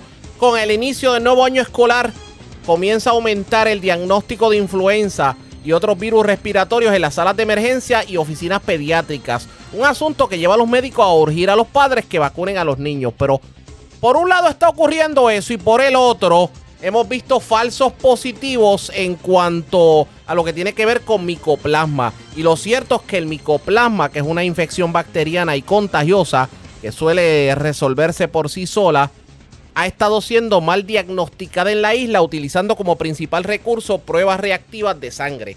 Claro, esto ha llevado a un consumo desmedido de antibióticos en pacientes con resultados falsos positivos que pudieran crear en un periodo de 5 años un problema de resistencia a este tipo de fármacos.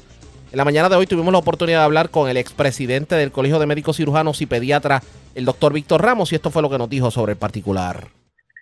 Bueno, ciertamente es una, una preocupación genuina. Eh, no es que sean faltos positivos, es el uso que se le da a, la prueba. Existen dos pruebas para, para micoplasma. Una que es bien específica, que, que es una prueba PCR, etcétera, y la prueba que más común se usa, que es la que mide los títulos de, de IgM de micoplasma. ¿Cuál es el problema con esa prueba? Que esa prueba puede estar positiva hasta seis meses, aunque el paciente ya se haya curado el micoplasma. Y muchas veces vemos personas que no tienen ninguna condición respiratoria, que le hacen porque tiene fiebre, por ejemplo, prueba micoplasma y sale positivo, y le dan síntomas cuando probablemente eso fue un micoplasma de una infección anterior, ¿verdad? Así que la prueba se tiene que usar juiciosamente con el juicio clínico de si uno sospecha o no micoplasma, porque claramente la otra prueba más específica es más cara, más difícil de realizar y por eso se recurre más a hacer la prueba de títulos de, de IgM de micoplasma. Las organizaciones pediátricas de Puerto Rico han sacado múltiples comunicaciones eh, públicas eh, estableciendo esta preocupación y el uso adecuado de, de, de la prueba. Así que el problema más que un resultado falso positivo es el uso clínico que se le está dando una prueba que puede estar positiva hasta seis meses, aunque el paciente ya haya pasado el micoplasma y no tenga síntomas agudos respiratorios que uno pueda pensar que es micoplasma. ¿Qué debe pasar? Porque, por ejemplo, la preocupación de los padres es, el padre confía en lo que es el diagnóstico médico y si el médico le receta un antibiótico como ese, eh, ¿cómo el padre sabe que verdaderamente el diagnóstico de su hijo es el correcto? O sea, ¿cómo indaga? Deme un luz al final del túnel. Vaya a su pediatra. Si si le hicieron una prueba, por ejemplo, una sala de emergencia donde no fue un pediatra quien le hizo la prueba y usted tiene dudas porque el nene no tiene síntomas respiratorios, vaya a su pediatra y, que le haga la, evaluación completa con todo respeto a los compañeros que no son pediatras que hacen un gran trabajo en, la, en las salas de emergencia, pero ciertamente hay un uso excesivo de esta prueba. Dígame algo, eh, ¿hay suficientes pediatras en Puerto Rico para atender la, alta población de niños y adolescentes que tiene el país? No, no claramente no. Nosotros llegamos a ser 1.500 pediatras activos y ahora somos como 600. Para una población de, de cuánto pudieran haber, 500 mil menores o más. Sí, sí, o más. O más. Eh, el problema es que no solo es que cubre las oficinas, las salas de emergencia, los IPA, los turnos de, hospitalistas y de intensivos en los hospitales. O sea que quedan muchos espacios vacíos que no se pueden llevar con pediatra y se tienen que llenar con, con otros profesionales. Dígame algo, ¿cuán real es que se ha visto un aumento significativo en casos de influenza en niños y adolescentes, sobre todo con el inicio del curso escolar? Desde, desde verano estamos teniendo niveles más altos de, de lo usual para, para el verano en casos de influenza. Eso es importante señalar que no es que estamos en la temporada más alta de influenza. La temporada más alta de influenza es enero, febrero, y así fue. Lo que pasa es que estamos teniendo más casos del umbral usual, o sea que podría decirse que podría que estamos en, en, términos estadísticos en una epidemia, pero no tenemos más casos que enero y febrero, pero tenemos más casos del usual para, para el verano. ¿Y qué hacen los padres para evitar que los menores adquieran influenza?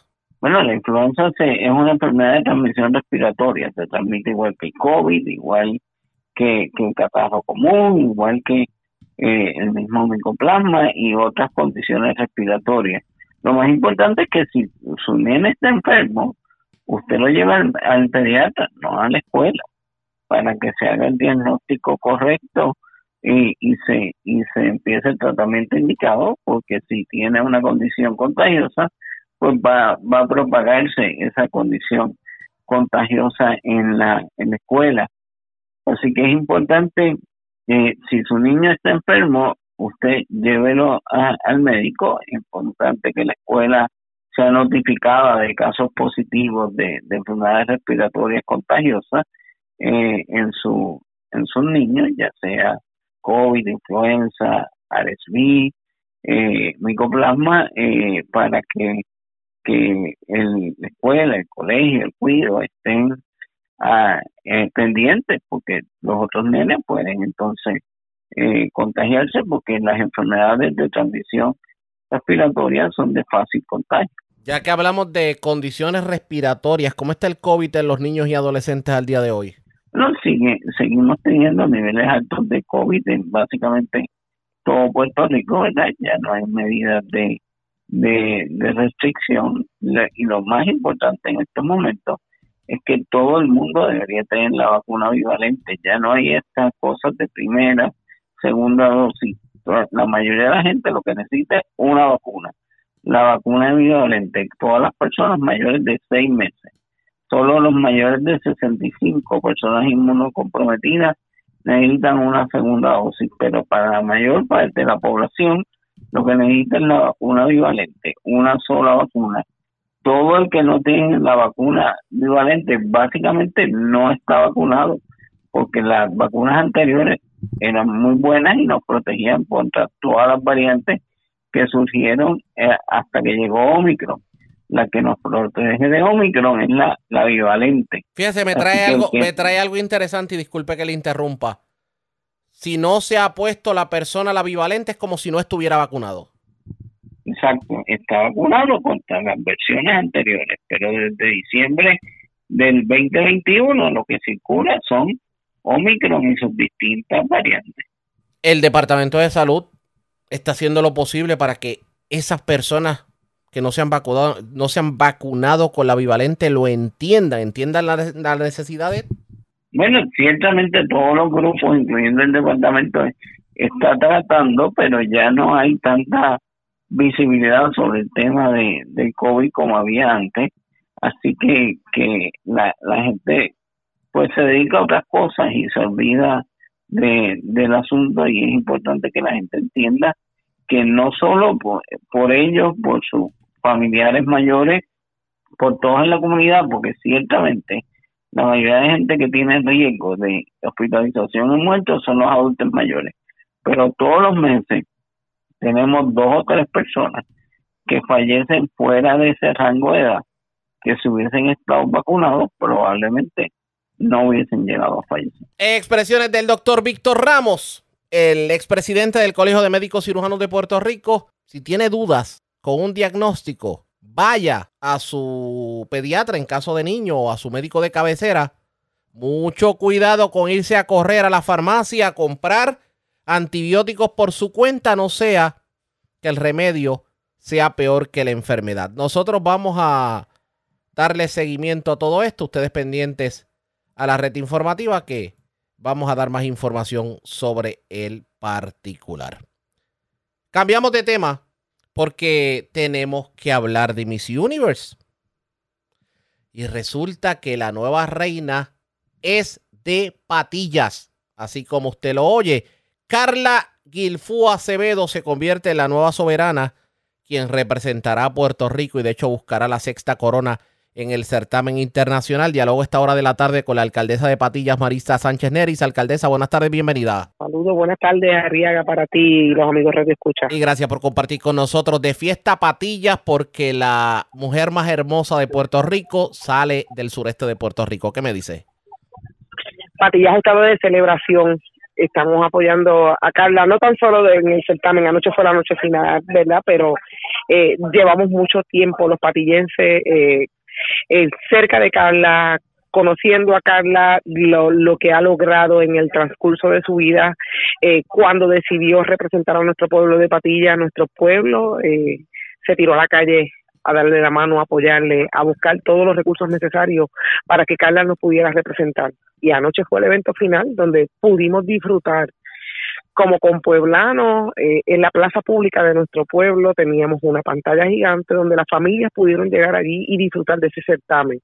En el momento final, donde quedó coronada oficialmente como la más bella de, Puerto Rico y para el universo, eh, la celebración ha continuado en nuestro pueblo de Patillas. Nuestra gente ha estado en celebración desde altas horas de la noche, tempranas horas de la madrugada. ¿Qué significa para Patillas turísticamente hablando, eh, promocionalmente hablando, el que Miss Universe Puerto Rico sea de Patillas? Eh, eh, algo que, que ha destacado Carla desde el momento número uno son las bellezas de nuestro pueblo. como bien resalta muchas veces la prensa, un pueblo pequeño, un pueblo en el sureste y todo lo demás, pero Patillas tiene los recursos naturales, los cinco recursos naturales más importantes, ¿verdad?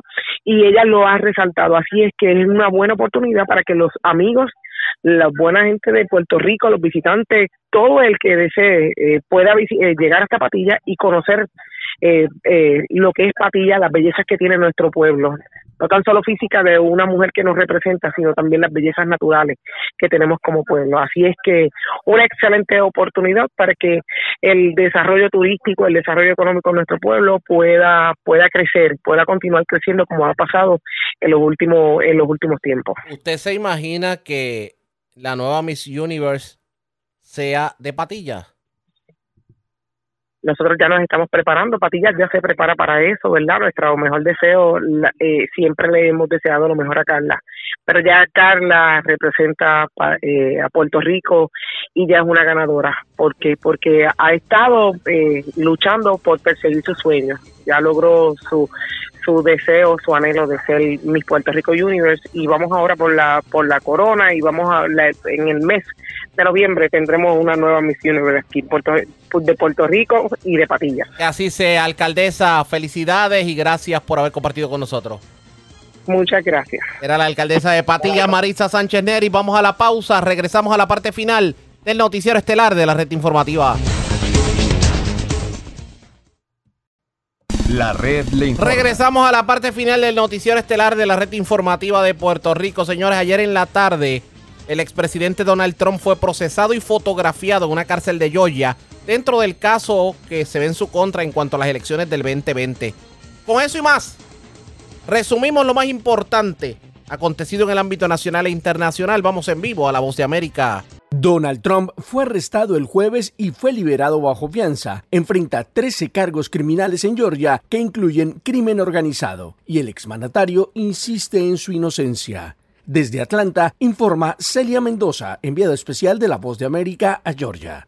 El expresidente de los Estados Unidos, Donald Trump, fue arrestado y procesado en la cárcel del condado de Fulton este jueves en la noche, a donde llegó después de desplazarse en su avión privado desde Nueva Jersey hasta Atlanta. Durante los primeros minutos en Georgia se reunió con su nuevo abogado, quien lo acompañó hasta la cárcel. Fue llevado con la ayuda de la policía local y la escolta del servicio secreto. Durante 20 minutos estuvo dentro de la cárcel y este fue el tiempo que tomó el procedimiento mediante el cual se le abrió una ficha de arresto, se tomaron sus huellas digitales y por primera vez Donald Trump se le hizo una fotografía de proceso judicial, la cual ya se ha dado a conocer. En esta se le ve serio mirando a la cámara. Sin embargo, en las tres ocasiones anteriores, en Miami, así como Nueva York y la capital de los Estados Unidos, el exmandatario no había tenido que tomar esta fotografía. Donald Trump regresó al aeropuerto en las horas de la noche antes de partir para Nueva Jersey, dijo.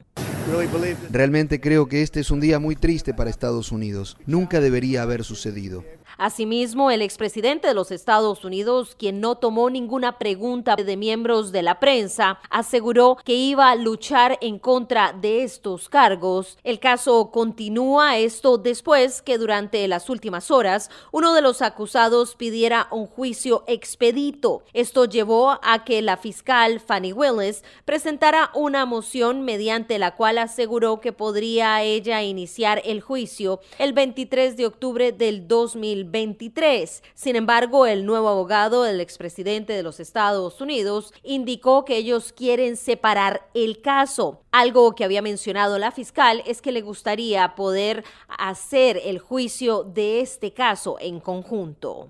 Informó Celia Mendoza de La Voz de América desde Atlanta. En tanto, la constante llegada de inmigrantes a Nueva York motiva la solicitud de la gobernadora del estado a pedir ayuda federal para enfrentar la crisis, informa Joconda Tapia. A un año del inicio de la llegada de inmigrantes a Nueva York, la gobernadora Kathy Hochul reiteró su pedido al gobierno del presidente Joe Biden para adoptar órdenes ejecutivas y ayudar a su estado a absorber una oleada de inmigrantes internacionales que han agotado los recursos y llenado los refugios para personas sin hogar. En un discurso que pronunció el jueves, la gobernadora Hochul confirmó esa gestión que tiene como objetivo evitar un empeoramiento de la crisis. Envié una carta a la administración Biden solicitando formalmente que se tomen acciones ejecutivas para enfrentar la crisis de inmigrantes en Nueva York. Nuestro estado y especialmente la ciudad de Nueva York han soportado este peso por mucho tiempo. En la carta Hochul pide al mandatario agilizar los permisos de trabajo para los inmigrantes y proporcionar recursos financieros para ayudar a atender a los aproximadamente 100.000 solicitantes de asilo que llegaron al Estado en el último año, en su mayoría a la ciudad de Nueva York. La realidad es que hasta ahora nos la hemos arreglado sin un apoyo sustancial de Washington y a pesar de que se trata de una cuestión nacional y de hecho inherentemente federal, dijo Hochul en el discurso que pronunció en Albany. La petición central de la carta de la gobernadora es que el presidente Biden acelere el proceso burocrático de meses de duración mediante el cual los inmigrantes pueden obtener permisos de trabajo ganar suficiente dinero para no recibir asistencia pública. En tanto, los republicanos critican la lentitud de autoridades demócratas en el estado de Nueva York. Yoconda Tapia, Voz de América, Washington. En otra información, el clima extremo que vive en algunas regiones de Estados Unidos no da tregua y son múltiples las consecuencias que los estadounidenses deben padecer por esta razón. Es el caso de Houston, la ciudad más grande de Texas, donde sus residentes han debido soportar rachas de varios días de intenso calor y donde los termómetros marcan temperaturas superiores a los 40 grados centígrados. Esto ha hecho que el consumo de energía en esta parte del país se dispare ante la necesidad de sus habitantes de usar los aires acondicionados a su máxima potencia, no solo en el día, sino en la noche cuando el calor no da tregua. Por esta razón, el Consejo de Confiabilidad Eléctrica de Texas ha instado a más de 26 millones de usuarios a que conserven energía voluntariamente a fin de evitar extensos cortes programados, ante la incapacidad de las empresas prestadoras del servicio para satisfacer la alta demanda una situación que ya se vivió en 2021, cuando una tormenta mortal dejó millones de personas sin electricidad, agua y calefacción durante varios días mientras los trabajadores de la empresa de servicios ERCOT luchaban por restablecer la red. Vale la pena resaltar que la red eléctrica de Texas, a diferencia de otras en el país, no está interconectada con sistemas de otros estados, lo que limitaría la opción de importar miles de megavatios de regiones vecinas. Este fenómeno además afecta directamente el bolsillo de los usuarios, quienes han visto cómo los costos de sus facturas han aumentado considerablemente en los últimos meses. Pero Texas no sería el único estado que podría tener deficiencia en el servicio eléctrico. El operador independiente del sistema Mid-Continent MISO, que supervisa la red que atiende a 45 millones de personas en 15 estados, desde Minnesota hasta Luisiana, lanzó una alerta ante la posibilidad de futuros cortes. Estados Unidos pronto comenzará a entrenar a ucranianos para volar y mantener aviones de combate F-16 en apoyo del esfuerzo internacional para desarrollar y fortalecer las defensas a largo plazo plazo de Ucrania. El anuncio correspondió al general de brigada de la Fuerza Aérea de Estados Unidos, Pat Ryder, quien ofreció más detalles sobre el entrenamiento de pilotos ucranianos en territorio estadounidense, concretamente en la base de la Guardia Nacional Aérea de Morris, en Tucson, el estado de Arizona. Tan pronto como octubre, los pilotos ucranianos aprenderán a manejar los ingeniosos cazabombarderos multiusos F-16 y se espera su llegada a Estados Unidos en septiembre, tiempo durante el cual aprenderán nociones de inglés necesarias para pilotar los aviones. Ryder, el alto funcionario militar, no ofreció cifras, pero sí dijo que serán varios pilotos y decenas de entrenadores. En tanto, otros países aliados europeos como Dinamarca y Países Bajos también se han comprometido al envío de estas aeronaves de fabricación estadounidense y en esta ocasión el proceso de entrenamiento tendrá lugar en Rumanía. Paralelamente, los servicios de inteligencia estadounidense afirman que fue una explosión intencionada la causante del siniestro del avión en el que supuestamente viajaba Yevgeny Prigozhin, el jefe de Wagner, el grupo de mercenarios pro-Rusia. Según determinó una evaluación inicial, Prigozhin fue probablemente el objetivo de ese ataque, mientras desde el Pentágono afirman que la explosión coincide con el largo historial de Putin de intentar silenciar a sus críticos. En la semana de celebración del Día Nacional de la Radio, legisladores estadounidenses se mostraron preocupados por la posibilidad de retirarlas de los nuevos vehículos. Gustavo Cherkis tiene este reporte. Esta semana Estados Unidos celebró el Día Nacional de la Radio, reconociendo su invención como una forma esencial de comunicación masiva. La invención de la radio se le atribuye a Guglielmo Marconi, sin embargo, se dice que Nikola Tesla fue el primero en demostrar un dispositivo de radio en 1893.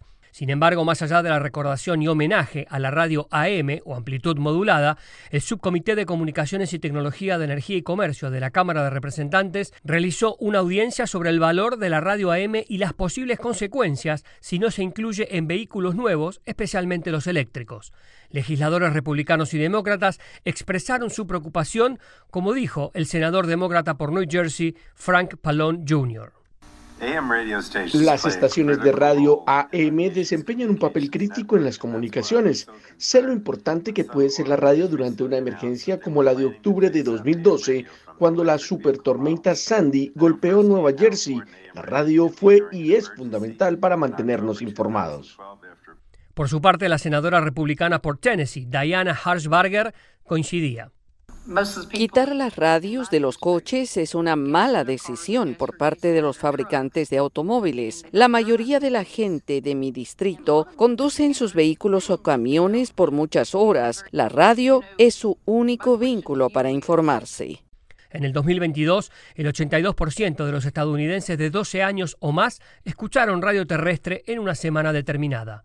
Elegimos nuestra estación favorita y nos identificamos con su programación. Su música nos transporta al pasado y también nos actualiza cada día. Si bien fuimos cambiando las estaciones de radio a medida que transcurrieron las etapas de la vida, siempre estuvo allí como compañera fiel. Junto a la radio celebramos las noticias, información, música y un sinfín de historias, desde las tradicionales a batería hasta las digitales, las de Internet y las de aplicaciones.